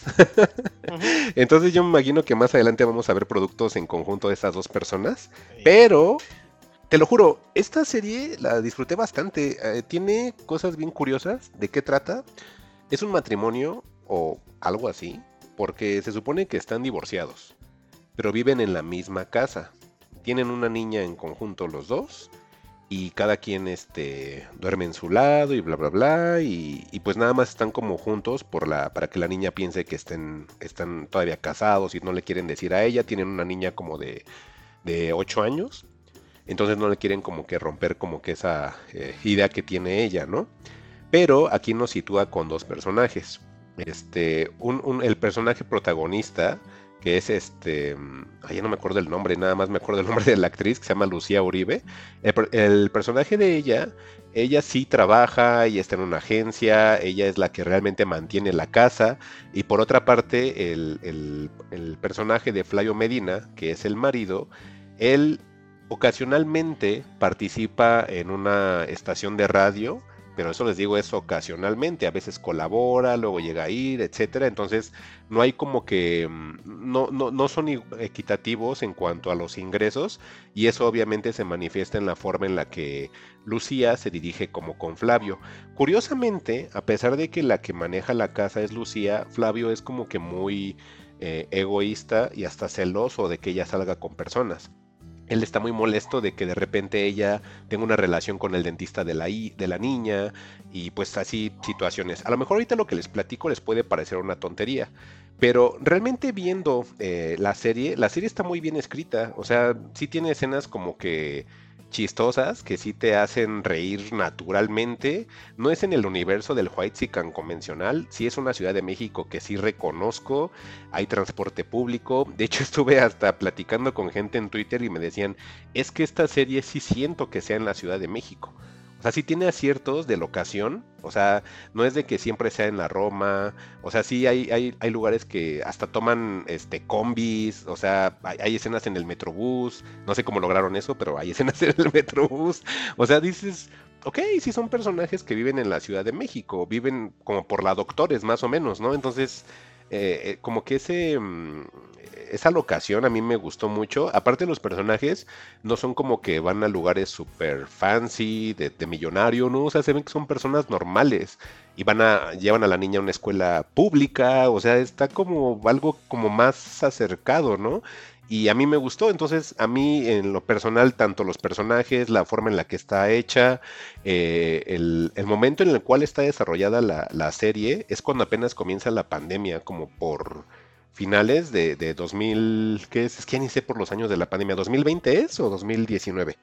No, sería 2020. 2020, ajá, entonces inclusive en el radio se escucha que están hablando cómo va avanzando en China y cómo es que se están dando los contagios y ellos en ocasiones van diciendo, ah, pues a lo mejor este va a estar bien después, etcétera, para que al final de la serie ya estén directamente en la pandemia, hasta los personajes cambian y ya empiezan a, este, hacer el uso de cubrebocas, de ya no ir a lugares este, concurridos. O sea, sí tiene como ese crecimiento y sí tiene ese cuidado la serie.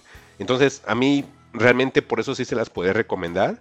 Si es un producto atractivo, em, no vamos a encontrar mm, cosas como tan convencionales. A veces parecieran hasta chantajes eh, emocionales, porque hay algunas situaciones de inclusión que yo sé que hay mucha gente le molesta, pero aquí sí las hay y hasta el final de la serie llega a haber algo así que yo creo que mucha gente no lo podrá asimilar bien por lo que sucede, pero sí hay situaciones así como de todos somos walk, como dice luego Alec, pero son cosas que yo ya conforme ha pasado el tiempo a mí no me molestan porque ya son cosas que le están tomando las generaciones que vienen después de la mía. Entonces la mía pues ya tuvo lo que tuvo que tener y es como un buen approach porque hacen como ese blending, como esa mezcla entre la generación que es la mía, digamos, y como la que viene. Ellos sí a veces dijeras, oye, se actúan como si tuvieran 20 años, ¿no?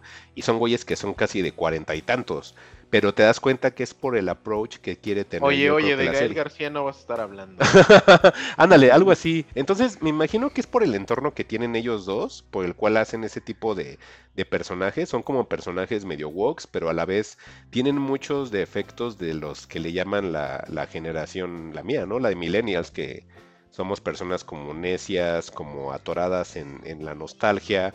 Todo eso se refleja en el personaje de, Flavio Medina, que es el esposo. Y en el personaje de Lucía es como una persona un poquito más abierta, o sea, ella como que es la wok y, Flavio es como que la persona necia aferrada a la nostalgia. Inclusive llega a hacer varias cosas como patanes de que llega a un lugar y dice, ah, no, no, la música está muy fea, mejor ponte esto y pone la de esta de la canción de los Psychos, la de echemos abajo la estación del tren. Y él se pone a bailar solito y no, es que ese es el rock, que no sé qué, y yo. Órale, ¿a poco así somos así? Hacen una fiesta infantil de su niña, igual estaba la música. Y no, no, hija, este, te voy a poner algo para que, les gusta. Les va a gustar, que no sé qué. Yo así de, ah, ok, ya entendí. Entonces, sí, sí manejan esas, esos dos polos. Y a mí por eso es que sí les podía recomendar ampliamente esta de todo va a estar bien. En serio, es rara. Al principio dije, como dices tú, Alec, ¿qué, hago viendo esto? ¿Por qué, ¿Por qué, sigo viendo este tipo de cosas? Pero después cuando me di cuenta ya vi el capítulo 4 y dije, ay, ya, ya, lo voy a acabar, pues nada más son este 8, ¿no? Entonces, por eso me seguí, no sé si tengan preguntas. Ya que te haces, ¿no? Pues Oye, yo por ahí escuché pues muy malos comentarios de la serie, sobre todo por porque se sentían los personajes medio forzados, sobre todo el de la niña. Ah, la niña es horrible actuando. Este, como que el momento y tu mamá también, ¿eh? No voy a decir cuál. Ay, no, hagas spoiler. No, no, no, o sea, por, eso, nada más. Oh, ya, ya están haciendo un, este, un Omniman mató a todos. no aprenden.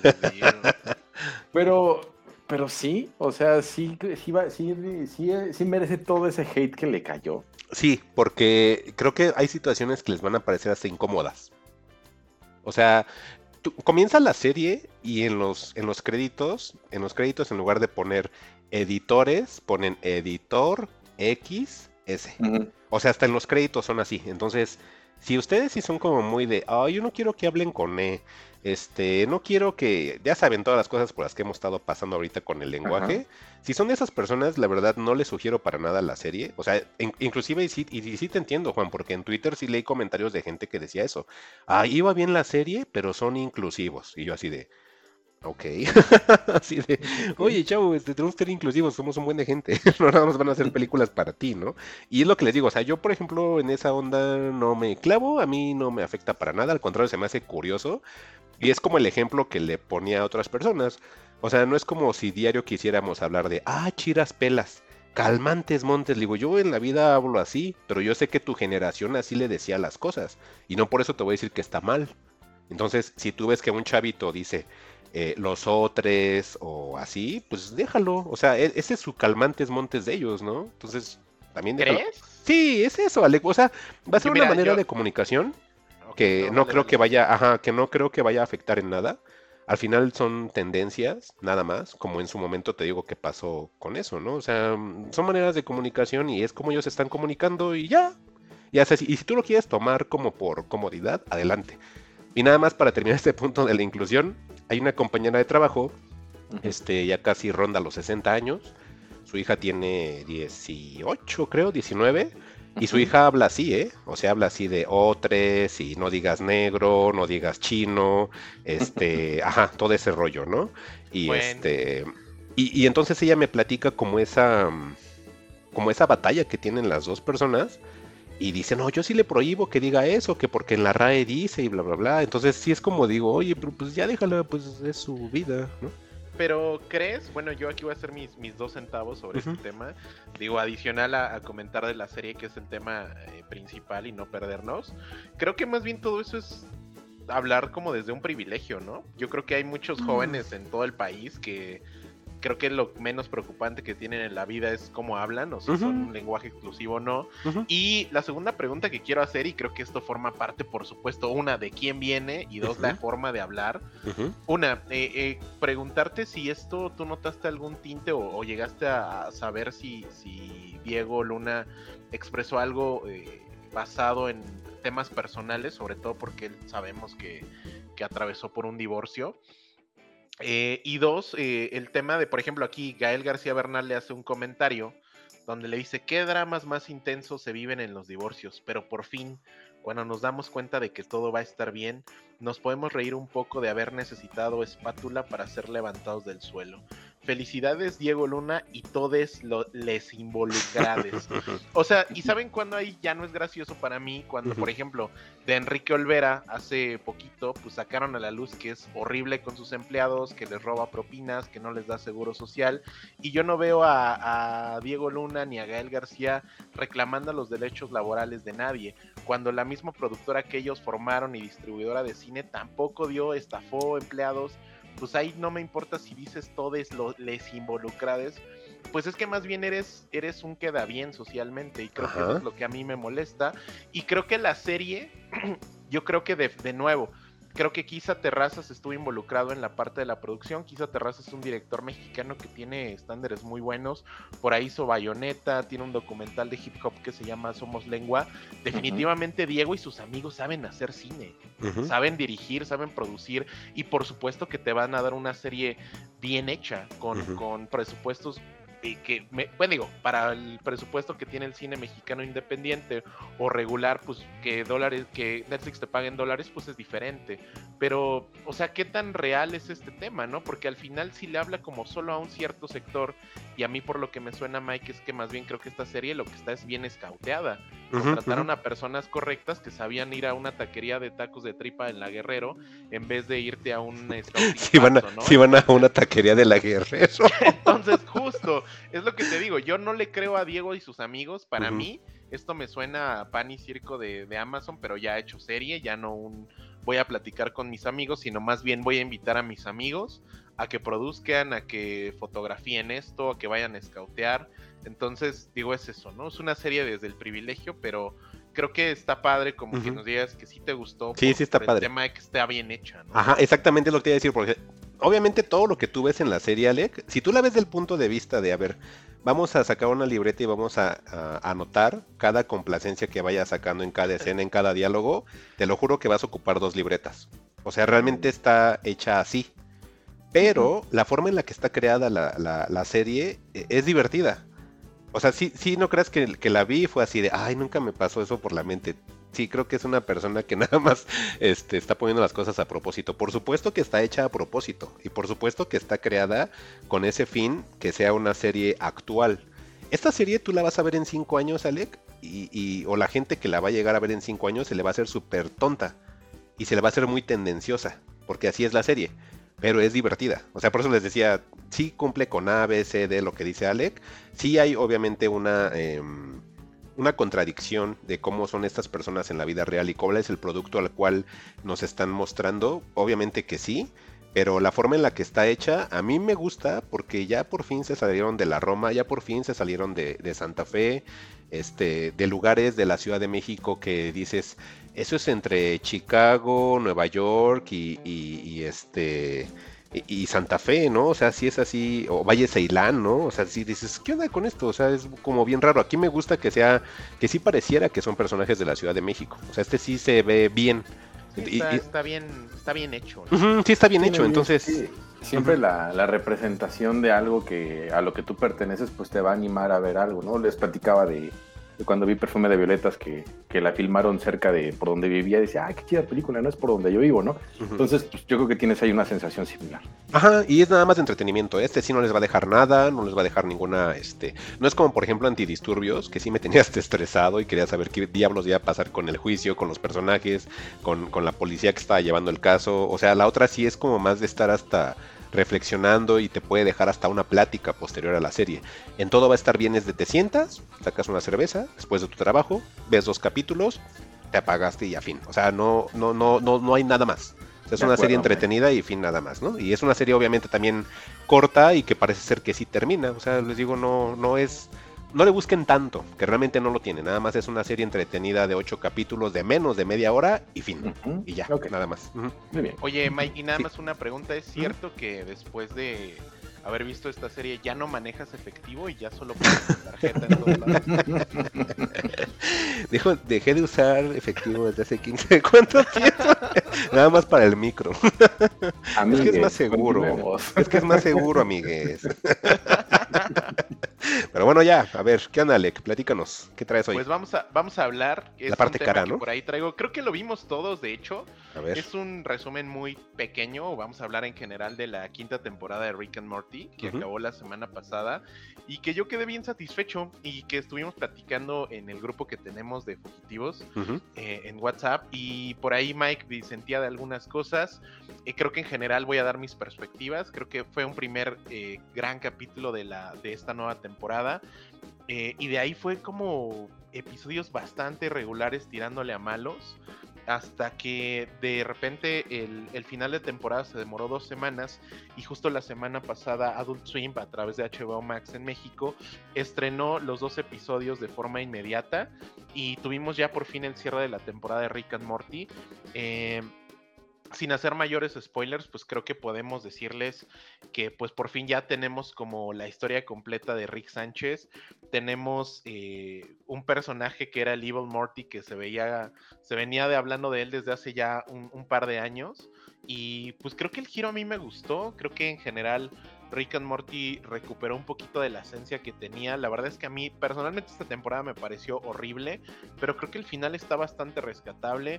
Eh, este final o el último capítulo con la intro de, eh, de Rick y los dos cuervos, con el intro de anime, yo creo que Juan estaba extasiado en esos momentos, pero creo que eh, el final lo encontré bastante satisfactorio. Yo creo que eh, sí estamos como con una serie que de nuevo retoma un poco de los orígenes, eh, desprecia tantito al fan y les dice, ya, ya te di lo que ya querías escuchar, ya te confirmo que es canon, ya, no me molestes, vamos a lo que sigue. Y pues no sé a ustedes qué les pareció este cierre de temporada de Rick and Morty.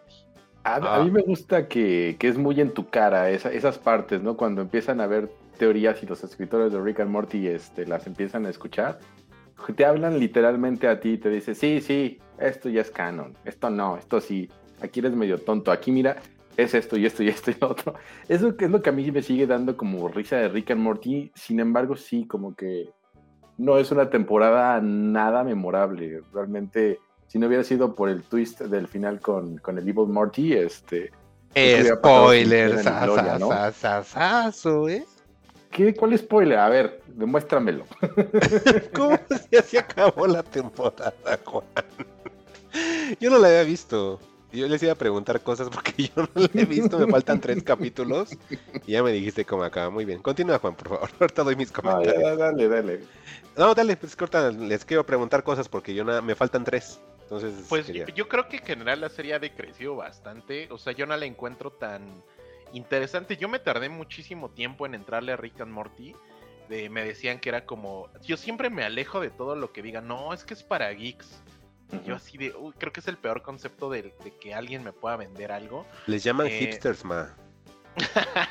Esos son los que le vienen. Entonces eh, dije, no, no, no, la verdad estaba muy reacio a esta serie, se me hacía un poco burda, pero creo que la primera temporada demuestra que se podía hacer como ciencia ficción burda, pero con bases distintas. Y creo que es- siempre me llamó mucho la atención de, de la forma de escribir de Dan Harmon, que él tiene como, básicamente, él ha dado cursos de guionismo y él divide sus historias en un como en un pie de ocho partes.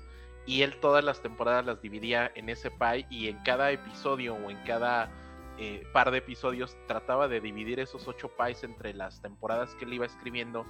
Y, y una de las partes más eh, interesantes que siempre me pareció de Rick and Morty por eso me atrapó y, y me considero fan es el guion. Siempre me parecieron interesantes con giros que no eran predecibles pero creo que en esta temporada nos encontramos con dos capítulos que al final forman parte de un canon, pero los demás se sienten totalmente desconectados, ¿no? Entonces, no sé, Juan, eh, si coincide o, tiene algún tema diferente. Ah, no, de hecho, es que sí es, es algo que, que incluso yo creo que Dan Harmon lo trae desde Community, ¿no? Que dice, ah, ok, quieres referencias y te empieza a enumerar cosas, ¿no? Y te las pone en la cara y después ya te dice, ¿estás satisfecho? Ahora déjame contar mi historia.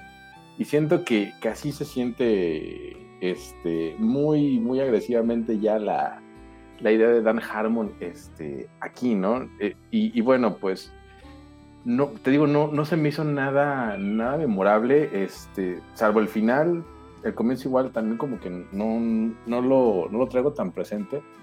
Y, y de hecho, como que al final ya le da a la gente lo que, lo que quería, ¿no? En realidad nosotros queríamos saber un poco más y esas posibilidades que abre con, con lo que desarrolla en el, en el episodio final, pues al final del día te da un cliffhanger bastante, bastante satisfactorio. Pero sí, como que ya resumiendo un poco o, o recapitulando, como que sí me siento un tanto estafado, como que siento que perdí mi tiempo porque por justamente esa pelea que se siente entre el autor y el público. Ok, pero digamos, a ustedes que sí ya vieron el final. El final, bueno, primero, la temporada completa. ¿Les gusta? O sea, ¿qué, qué valoración le dan a la temporada completa? Híjole, no, yo sí le doy una nota baja, como un 6. La verdad es que inclusive te obliga la serie ya como a entrarle y, y haber visto todo. O sea, esto no es como ni de lejos para empezar con la serie porque se te va a hacer súper pesado.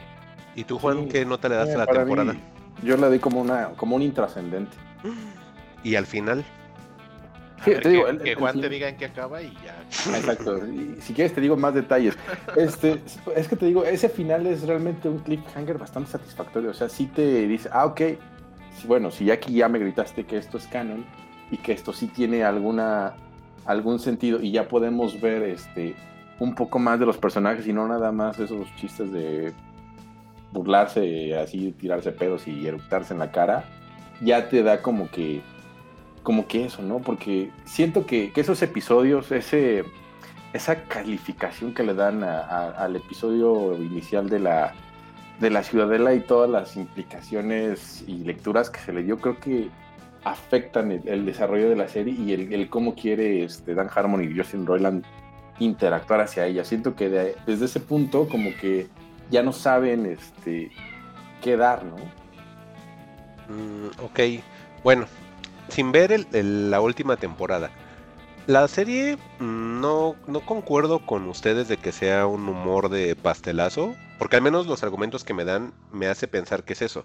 De entrada, como decía Alec, que no le quiso entrar que porque decían que era una serie para geeks. Mm, creo que el público de Ricky Morty eh, es como de los fanáticos que más gordos me caen. Y perdón que lo diga, no es una onda contra ustedes, no es personal, pero la manera en la que, de- la manera como son vocales con esa serie y que te hagan pensar de que si no entendiste los chistes es porque eres muy tonto, porque no eres lo suficientemente geek. A mí los fanáticos de Ricky Morty, a mí se me hacen de lo peor que existe actualmente eh, en el fandom de entretenimiento ñoño. Em, creo que empezando por ahí. Ahora, de Dan Harmon, eh, desconocía la manera de escribir que comenta Alec. Sin embargo, e- él es como muy propenso a, a decirte, te voy a dar una idea, pero esa idea quiero que la expandas por tres. Entonces, no sé si notan que en los episodios comienza de una manera y termina de una forma que ni siquiera tenía que ver con el inicio. Y todos los capítulos de Ricky Morty son así. O sea, realmente como empezó el capítulo no tiene nada que ver a cómo va a finalizar o de lo que va a suceder durante el mismo. Es como una especie de lluvia de ideas y eso mismo viene, como decía Juan, desde Community. A mí Community me gustaba por eso, porque tú no sabías qué diablos iba a pasar en cada episodio. Eran episodios así tan irreales, pero por la manera en la que están contadas las historias y la manera en la que están desarrollados los personajes. Aquí sí le noto una madurez en cuanto a diseño de personajes de cada uno de los integrantes de la familia, pero sí siento que tiene todavía eh, muy arraigada esa forma de escribir los episodios similar a Community, de que empieza de una forma, todo lo demás es como si fuera random y al último cierra el episodio. Y, aquí es hasta más descarado, porque es así de cierra el episodio y ni me importa si quedó en cliffhanger o, o lo demás ya ni tiene secuencia, o de repente se le ocurre eh, unir un evento de un episodio de quién sabe qué temporada que ya uno ni se acuerda, pero de repente, ah, sí, ¿qué pasó esto? O sea, él es muy así con la, con la escritura de, los episodios y bueno, la, temporada 5, como les decía, no la he visto completa, me faltan nada más tres episodios, pero yo siento ese bajón desde la temporada 13. O sea, no crean que es nada más de las 5. Personalmente yo sí siento ese bajón desde la temporada 13. Ok, pues no sé, en realidad creo que de, lo que concuerdo contigo es que de los fandoms más tóxicos, pues sí es el de Rick y Morty. O sea, eso, es, eso para mí es, es un hecho. Creo que esta temporada nos dejó cosas bastante olvidables, otras bastante burdas que no llevan creo que a mucho. Pero bueno, o sea, creo que el final, que ya nos lo platicó Juan, este, pues bueno, pues bueno, creo que nos deja como abierto ya, nos cerró ya un tema para que ya dejemos de hablar de eso. Y creo que nos puede eh, traer cosas nuevas para la, la nueva temporada de Rick and Morty, que yo creo que es, eh, estrena el siguiente año. Mira, Alec, perdón, no por echarle leña al fuego. Estoy revisando los premios que tiene la serie y el último premio que recibió fue en el 2018, que coincidencialmente es con la tercera temporada, Alec. Ok. Sí, pues Entonces- en, la tercera, en la tercera temporada es donde está el, el episodio de la Ciudadela, ¿no? Cuidado, porque yo sí siento que esta cosa va para Community, que igual tercera temporada Sí. y vámonos a otra parte, porque aquí ya huele a muerto, ¿eh? Sí, no, es, es más, que- es más que claro, porque ellos al, al escribirla como que sí tenían atención al detalle, sí lo estaban haciendo con un cierto timing, y creo que el éxito de la serie es, está jugándoles en contra, porque al ser ese, ese, ese producto tan exitoso, les creo que tienen ya un contrato para hacer siete temporadas, ¿no? Y creo que eso siempre le, le perjudica a ellos. Creo que a ellos lo, lo ideal sería como que trabajar y renovar temporada tras temporada y no sobre un contrato largo. Y siento que por eso tenemos tanto relleno y tanta intrascendencia en Ricky Morty últimamente. Sí, puede ser que a lo mejor ya estemos viendo lo último de ellos. Quizás que dos temporadas más, sin ser este, alarmistas. Pero sí. Puede ser. Sí, pues yo creo que ya cerramos entonces con Ricky Morty, ¿no? Sí, ya, y para pasar al tema final. No te spoilers, ¿eh? Oye, sí, Juan, ¿qué te pasa? Me faltan tres. el de Voltron me falta, creo que del, del de Voltron para adelante. Y sé que es de Voltron porque en la, en la miniatura de HBO vienen así disfrazados con sus trajecitos de Voltron, pero pues obviamente no viste el episodio, ¿no? Y aparte es el Voltron gringo de los felinos, ¿eh? Ahí va otro spoiler. Muy bien, Juan, qué bonito. Con eso cerramos el tema. Qué bueno, qué padre, ¿eh? qué, qué bonito, Juan. Yo imaginaba que a lo mejor ni siquiera era Voltron, que iba a hacer nada más el traje y se iban a subir a otra cosa, pero qué bueno, ya, ya sé qué esperar. pero bueno, pues le damos entonces con Malignant, ¿no, Alec? Sí, el tema final y nuestro tema principal, que no sé si, no sabemos, spoiler para la audiencia, no sabemos si Mike y yo vamos a estar de acuerdo en esto. Híjole, aquí se Eh, viene pero- fuerte, ¿eh? Sí, eh, vamos a ver, vamos a ver. Sí. Pero bueno, eh, vamos a dar un poquito de contexto. Eh, el día eh, de ayer se estrenó Malignant. por fin la, la, película tan cantada de James Wan que iba a ser en exclusiva para la plataforma HBO Max y cines. En México esto se estrenó exclusivamente en cines, pero recuerden que ahí ya les pasamos un truquillo para que ustedes de forma legal puedan tener acceso al catálogo de HBO Max y esto ya lo tienen en la plataforma HBO Max en día 1. James Wan, este director, yo creo que sí lo podríamos considerar uno de los maestros. Eh, es un director australiano que se hizo famoso junto con uno de sus amigos eh, por crear eh, la, serie de ocho películas de Saw del juego macabro. Por ahí creo que su, su cinematografía y sus películas van enfocadas y fueron enfocadas mucho a cine de terror. Después de eso hizo El Títere. Continuando con el terror, él, él junto con Late Wannell son los creadores de La Noche del Demonio, de la saga del Conjuro. Y de repente en 2015 él se decide enfocar en cine distinto. Y sorpresivamente, yo recuerdo que cuando lo anunciaron, sí, la verdad me quedé bastante sorprendido pues eh, dirigió Rápidos y Furiosos 7, que pues fue una película bastante exitosa, y después de eso dirigió Aquaman, que actualmente eh, es director de Aquaman, la segunda parte para la Warner Brothers, que de igual forma Aquaman fue una película bastante exitosa para el estudio y que en las críticas hasta eso no le fue nada mal.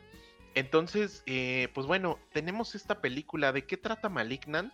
Yo creo que si, si te parece, Mike, podemos hacer una, una especie de, de dividir esto en con spoilers y sin spoilers. Ok, ok. Y la primera sección sin spoilers, pues es decirles de qué va la película, ¿no? Y bueno, básicamente eh, la película se trata de eh, Madison, que vive una relación eh, abusiva con, con su novio o con su esposo viven en una casona algo vieja. Eh, Madison está embarazada y bueno, este, este, señor con el que se casó pues es aparentemente es un abusivo y, la, y vive en una relación de maltrato. Básicamente los primeros minutos, sin dar mucho spoiler, es que eh, pues tienen una discusión y este señor la avienta a la pared, le, le ocasiona un hematoma en la cabeza y a partir de ahí empiezan a desarrollarse cosas eh, raras o parecieran fantasmales en la casa. Eh, tienen un pequeño asalto en la casa, por, aparentemente por esta entidad, y creo que aquí podríamos detenernos. Básicamente hay una consecuencia de este asalto y a partir de ahí se empiezan a, mover cosas sobrenaturales donde Madison tiene visiones de algunos asesinatos, no sabemos por qué. Y bueno, la película completamente está dirigida por James Wan. Tiene un poquito de su toque y antes de darle la palabra a Mike, pues bueno, creo que sí se siente como un filme de James Wan, pero pareciera que es algo que nunca había hecho James Wan. De alguna forma la película se siente fresca o nueva, se siente como muy experimental. Del lado técnico inclusive hay unas tomas con unos lentes gran angular, que en cine es bien raro ver tomas principales o de fotografía principal con lentes gran angular, angulares, porque se ve raro, pero en la película extrañamente en algunas escenas de acción funciona bastante bien. Yo tengo comentarios en general positivos de la película, definitivamente, y ahorita en la parte de donde Mike y yo vamos a, debatir un poquito de esto, creo que si bien tiene sus fallos, creo que estamos viendo un movimiento súper extraño. Estamos viendo una película serie B con presupuestos de un estudio mayor y eso es raro que pase porque la película quizá, y creo que uno de los fallos principales es la clasificación que se hizo PG-13 o PG-13. Creo que le faltó o pudiera haber explotado más una clasificación R porque al final el público al que va dirigido es muy claro a dónde va. Gente arriba de 30 años, de otra forma menores o gente que está en TikTok va a decir qué diablos es esto, no entiendo, esto es un ridículo. Entonces yo creo que aventajando como el público al que ya sabías al que ibas dirigido, creo que le pudieron aventar un poquito más de, de gore, de sangre, pero en general de la película que puedo decir, está interesante, es un experimento que raramente vamos a ver porque ya no se ven, y menos en pandemia, estos presupuestos tan grandes para experimentos tan extraños como es Malignant. Y pues bueno, ahora sí dejo a Mike. Híjole, pues sí, creo que aquí estás diciendo la definición que me pareció la película, que es experimental. Em, al principio me costó mucho trabajo la película, cabo, este sí tengo que, confesarles eso. La verdad me pareció pesada al principio. Em, pensé que inclusive va a haber una especie de zoo otra vez, porque hay algunas escenas, Alec, no sé si concuerdes, que tanto la musicalización como el enfoque de la violencia me remite un poquitito a So. De hecho, esto es como una mezcla de un buen de estilos. No sé si a los lentes que tú te refieras es que haga que se parezca inclusive como una especie de película de cine eh, galio. O sea, algo ahí, ahí raro, pero de que sea... La toma en la que te hablo, Mike, no sé si la ubicas de nuevo. Esta a sin spoilers.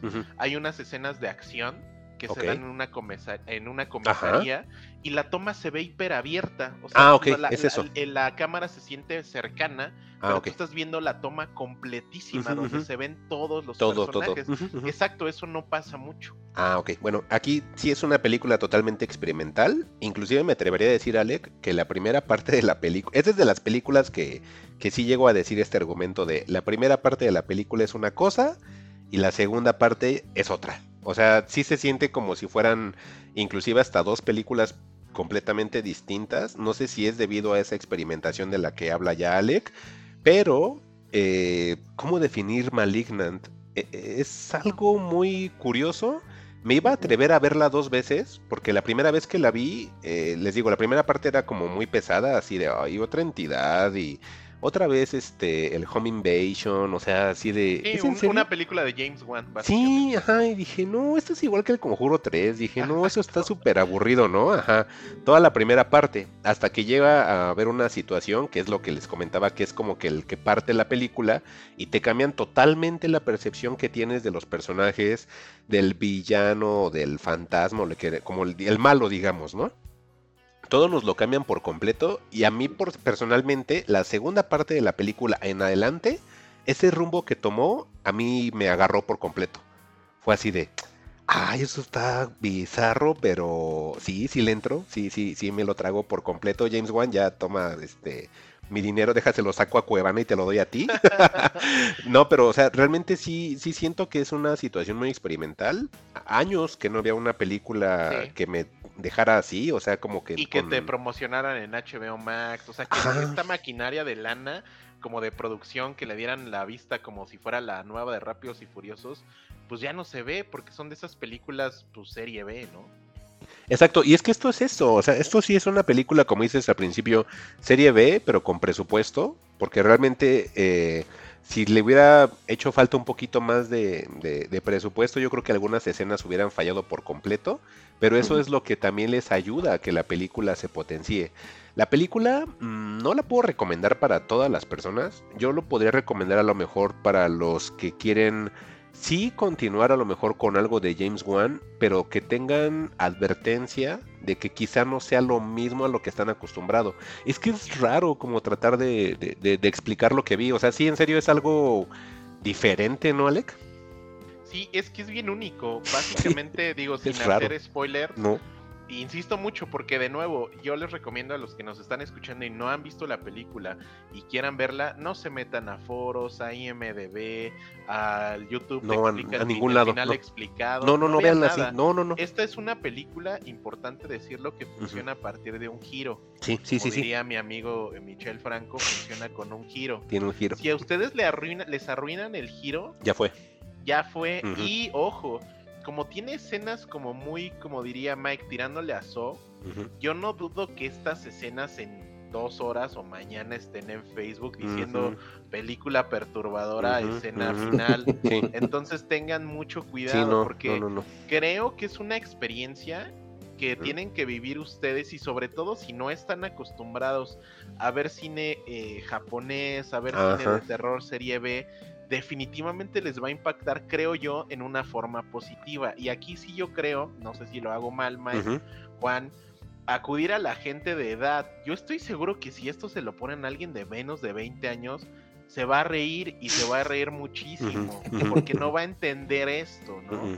No va a entender de dónde viene. Yo, hay una palabra, eh, Mike, que es el experto en idiomas, pero hay una palabra que se me vino a la mente con esta película que es cutre. Es una película cutre. Uy.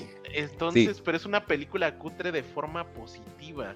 Yo al inicio o cuando terminé de ver la película no me sentí como tan satisfecho, la estuve pensando y después dije, no, es que si no le das la oportunidad o como el espacio a este tipo de obras, pues es que menos va a haber y no tenemos películas de este tipo con estos presupuestos, con Nivel. esta dis- distri- distribución y mucho menos de James Wan. ¿Por qué? Porque está haciendo Aquaman 2. Ujú, con eso creo que podemos cerrar muchas cosas. Sí. Digo, su, su cuate Late Wannell ha hecho muchas cosas. Creo que inclusive Late Wannell ha demostrado ser un mejor director de James Wan. A mí el Sí. reboot que hicieron del Hombre Invisible me pareció Eh, súper bien. está hecho, increíble, sí. Súper bien hecho. Y James Wan como que aprovecha, porque finalmente a alguien le dices Late Wannell, pues, ah, ¿quién? Pero James Wan creo que Suena mucho. tiene ya un peso, ¿no? Y creo que esta película solamente la pudiera o la pudo haber hecho alguien que le dio a, a- a sus productores a ganar más de mil millones de dólares y que James Wan le ha dicho, oye, dame 50 para hacer esto, ándale, sí, te, quédatelo, pero acuérdate que me debes Aquaman 2 y igual Ujú. aviéntate otro Rápidos y Furiosos. Entonces, yo creo que solamente alguien como James Wan tendría o pu- pudo o podría haber hecho algo así, porque si es algo que se sale de todo lo que puedes esperar del inclusive del propio cine de James Wan. Esto es algo que no había hecho nunca y que yo no sé cuándo volvamos a ver y es si es un poquito de pensar el público al que segura porque esta película ha tenido mucho éxito en un cierto demográfico, pero también veo muchas eh, críticas donde dicen que es una ridiculez. Sí, no baja, no sube de 5, Alec, ¿eh? no, y que se estaban botando de risa, que si está en una película de comedia, pues la hubieran puesto 10. Ujú. Pero de nuevo, creo que sí va muy separado, una al conocimiento que tengas sobre cierto cine y al demográfico. Sí, yo creo que esta película va para los fans del cine, así como habíamos platicado que me chocan los fanáticos de Ricky Morty que porque se creen intelectuales por ver Ricky Morty. Esta, am, digamos, si quiero ponerlo en contraparte o en un contexto distinto, Malignant es una película, creo yo, para personas que sí están enteradas del cine de terror, pero en general. Y en general me voy a cine de terror clásico, ochentero, noventero, eh, como les decía, eh, Galio italiano, este, cine inclusive de la, de la troma, o sea, este, este, de Cronenberg, ¿no, Ale? Que inclusive podríamos decir ahí un poco, y que hasta a lo mejor gente que disfruta películas de acción con coreografías, ¿no, Alec? O sea, tiene ahí eh, una mezcla ahí muy rara, ¿no, Alec? Está bien rara, está bien rara. Por ahí en la última del conjuro, eh, digo, yo no la he visto, pero Mike, la, la escena inicial del exorcismo donde el niño este El se niño. retuerce, Ujú, en realidad es una mujer que es este gimnasta y todo se está haciendo real. Sí. Aquí es, pasó algo similar. Ajá, Las ajá. escenas de acción que estás viendo las realizó una acróbata y Sí. entonces estás viendo y con los de nuevo con los lentes que usan en esas escenas Está te increíble. quedas como muy extasiado porque sí se pues estás viendo algo real con algo súper bizarro de fondo y no sabes si reír o decir qué diablos está pasando. Y a mí cuando una película me consterna de esa forma no puedo hacer otra cosa más que recomendarla.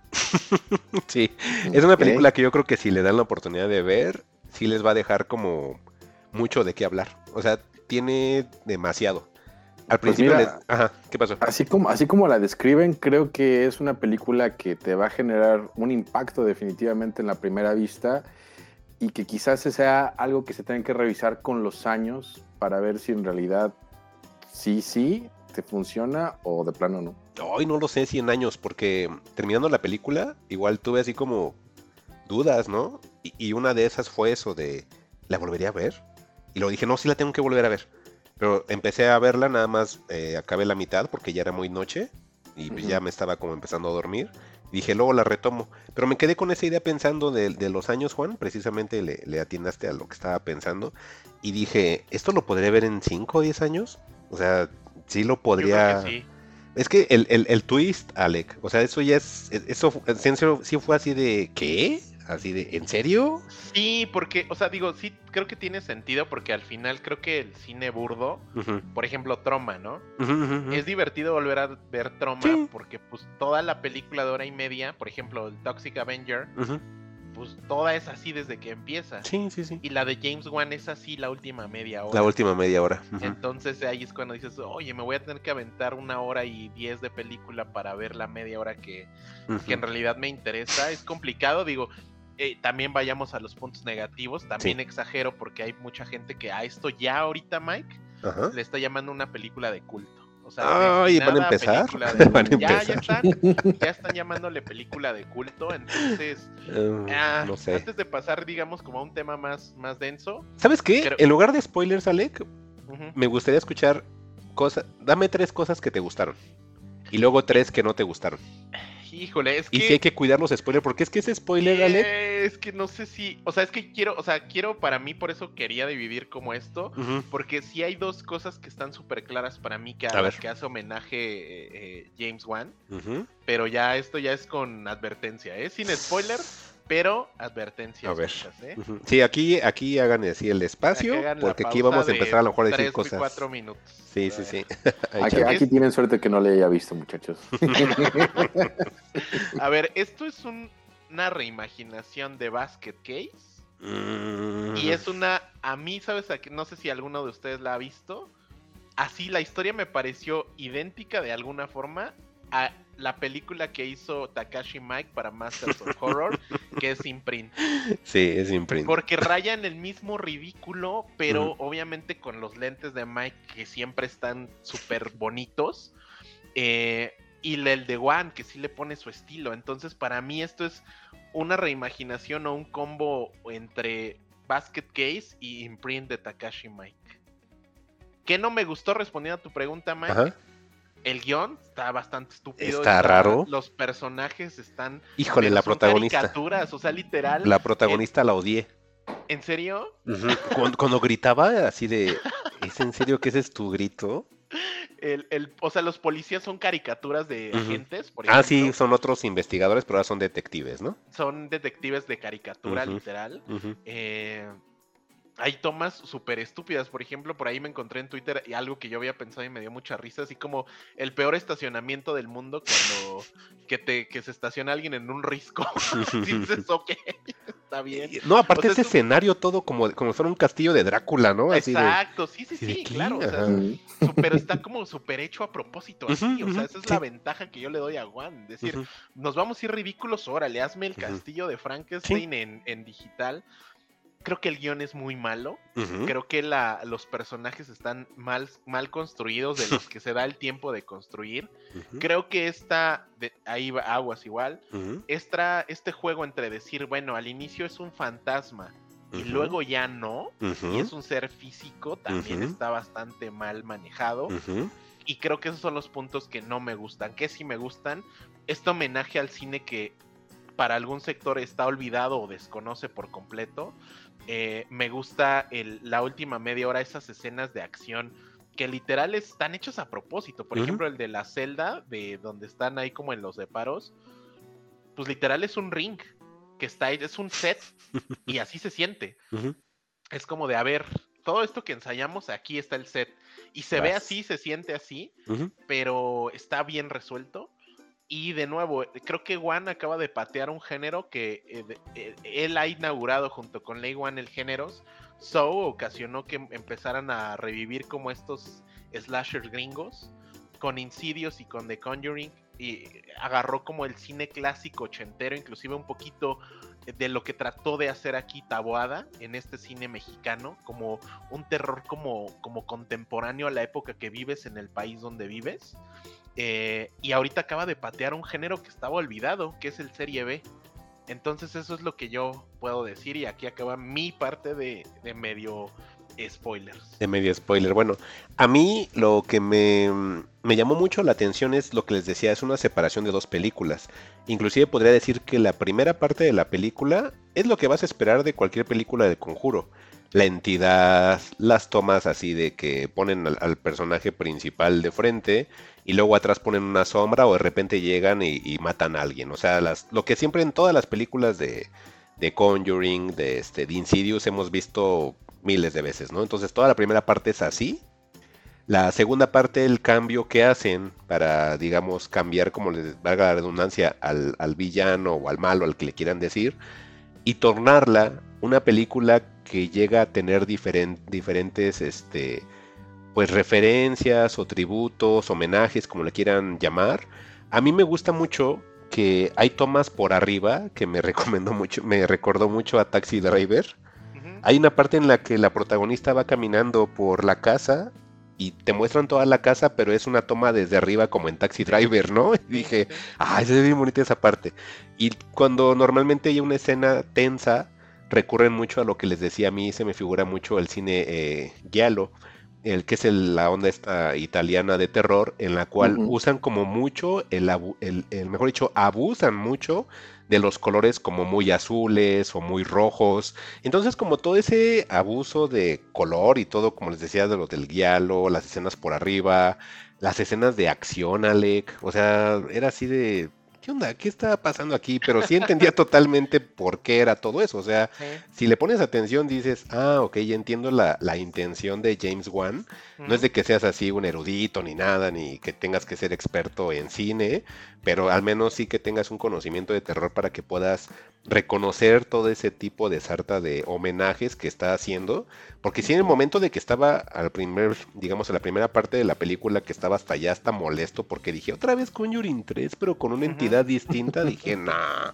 Pero cuando sale el- el- la revelación, dices, Sí, te lo paga bien, ¿eh? Ah, Ajá, sí dices, ah, ok, no, y entonces ya de ahí en adelante es así de ¿qué? Y luego te empiezan a poner así hasta tratamientos quirúrgicos y dices, ay, sí está padre, o sea, sí, ¿verdad? O sea, sí, sí, sí te das hasta como cosita, ¿no, Alec? O sea, sí te genera algo, ¿no? ojalá, Ojalá esto se quede así, porque ya hablan de nuevo culto, hablan de secuelas, hablan de Mm. una franquicia Ah. nueva. Ojalá que no, ojalá de verdad que no. Si esto se queda así, Híjole, Wan se ganó mi respeto de nuevo. de nuevo. Eh, creo que en general de mi lado creo que la puedo recomendar. Ojo, como decía Mike, no es para todo el mundo. No. Si lo van a ver con gente joven, se van a reír de usted. Sí, no señor. creo que aguanten, no. Señora, se van a reír de usted, entonces aguas, ojo ahí. Pero eh, si les gusta esto, les recomiendo como buscar cine setentero, ochentero, Sí, que era sí. como de esta onda como trashy, como cutre, de nuevo. Eh, y esto es que van a ver con eh, Malignant, un filme cutre con presupuesto de una película serie A o una película de una major. Entonces, de mi lado la recomiendo mucho. Ojo con los spoilers, por favor, que no, Sí. no dejen que se las arruinen, porque sí está bien padre el, el final, sobre todo si no estás como clavado, no tienes como conocimiento de ese cine que a lo mejor está fuera de- del radar, les va a sorprender mucho y si les gusta, pues creo que los invito a, a visitar esas películas que les mencioné hace un rato. Sí, yo, yo creo que, por ejemplo, si ya vieron Suspiria, Alec, van a ver escenas que les van a recordar Sí. un poquito. O sea, sí tiene mucho de, de- de varias cintas. Eh, por lo que decíamos, eso tan ridículo que suene, pero en serio, o sea, sí sale una parte en la cual se estaciona un auto, hacen el zoom out y se ven un acantilado y de fondo el lugar al que van a ir y sí parece como Castillo de Drácula porque está así como lloviendo y tronando y...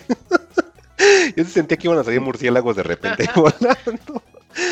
El único problema que tiene la película es que sí tengan paciencia al principio, ¿no, Alec? Porque al principio dices otra película de estas genéricas de la entidad, o sea, es así de... ah, Sí, ¿no? apareciera una película clásica de James Wan, lo que les podemos decir es que no lo es. No, no lo es. Y de hecho, creo que muchas cosas que pasan son nuevas para el, inclusive para el mismo Wan. Nunca ha dirigido cosas así, según No. yo, ni siquiera con Aquaman. Entonces, creo que la verdad es que es una gran sorpresa. Yo me quedo con que es una gran sorpresa.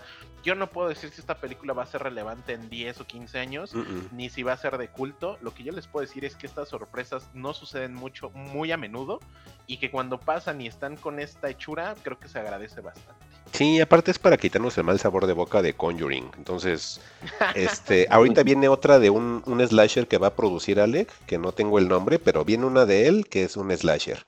Viene este la película, como dices, de Aquaman. Creo que va a ser un remake de Salem Slot de, de Stephen King. Entonces, eso es lo único original que vamos a ver en unos 4 o 5 años de él, ¿eh? ok. Sí, entonces, pues, denle chance. Pues esa es otra de él, de él directamente como, como tal. O sea, sí escribe, dirige, entonces, este es él.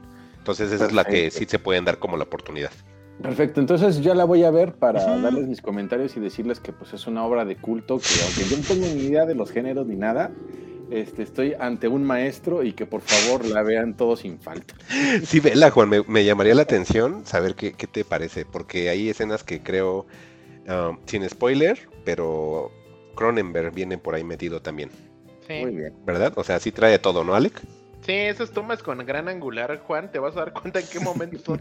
Se ve súper raro, o sea, porque en serio no sabes qué estás viendo. Parece así, pues el lente de gran angular haciendo como tomas muy extrañas, Ajá. pero sí funciona. Entonces, Sí. está, Está bien, así está como cagado. video de los 90, sí, me lo imagino. Y bueno, pues yo creo que ya cerramos entonces, ¿no? Sí, ya. Y pues gracias a toda la gente que nos escuchó. Hemos llegado al final de este episodio de Fugitivos. Gracias a todos por escucharnos nuevamente. Los esperamos el próximo episodio. Recuerden que nos pueden encontrar en redes sociales, en Twitter como arroba fugitivosmx, en Facebook como Fugitivos Podcast. Y este y otros episodios anteriores los pueden encontrar en Spotify, en Apple Podcast, en Evox. Y pues bueno, en mi cuenta de Twitter me encuentro como arroba Mike-Santana. Y pues Alec. A mí me encuentran como arroba Alec Palma y por favor vean Malignant de James Wan. Y Juan, palabras finales. Pues miren, a mí me encuentran como arroba juan-xho en Twitter y pues les agradeceríamos ahí cualquier comentario, co- sugerencia y demás. Em, para completar un poquito más el tema del 900, del no- tengo eh, dislexia con el 911 y el 9-11. no, no sé si se dieron cuenta. Por eso tiene una diagonal, Juan. Exactamente. si no quieren ver el- el- los documentales, échense Zero Dark Theory, Heart Locker y de, de Catherine Bigelow y por ahí podrán tener una muy buena referencia y pues creo que ya, vamos a, vamos a despedirnos amigos. Y bueno, pues gracias a todos, cuídense. Bye. Bye. Adiós. Y no va a sonar la música para mí.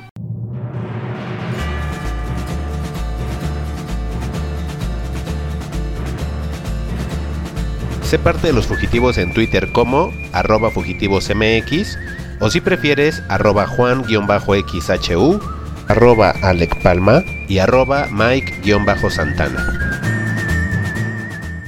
Fugitivos. Historias para el camino.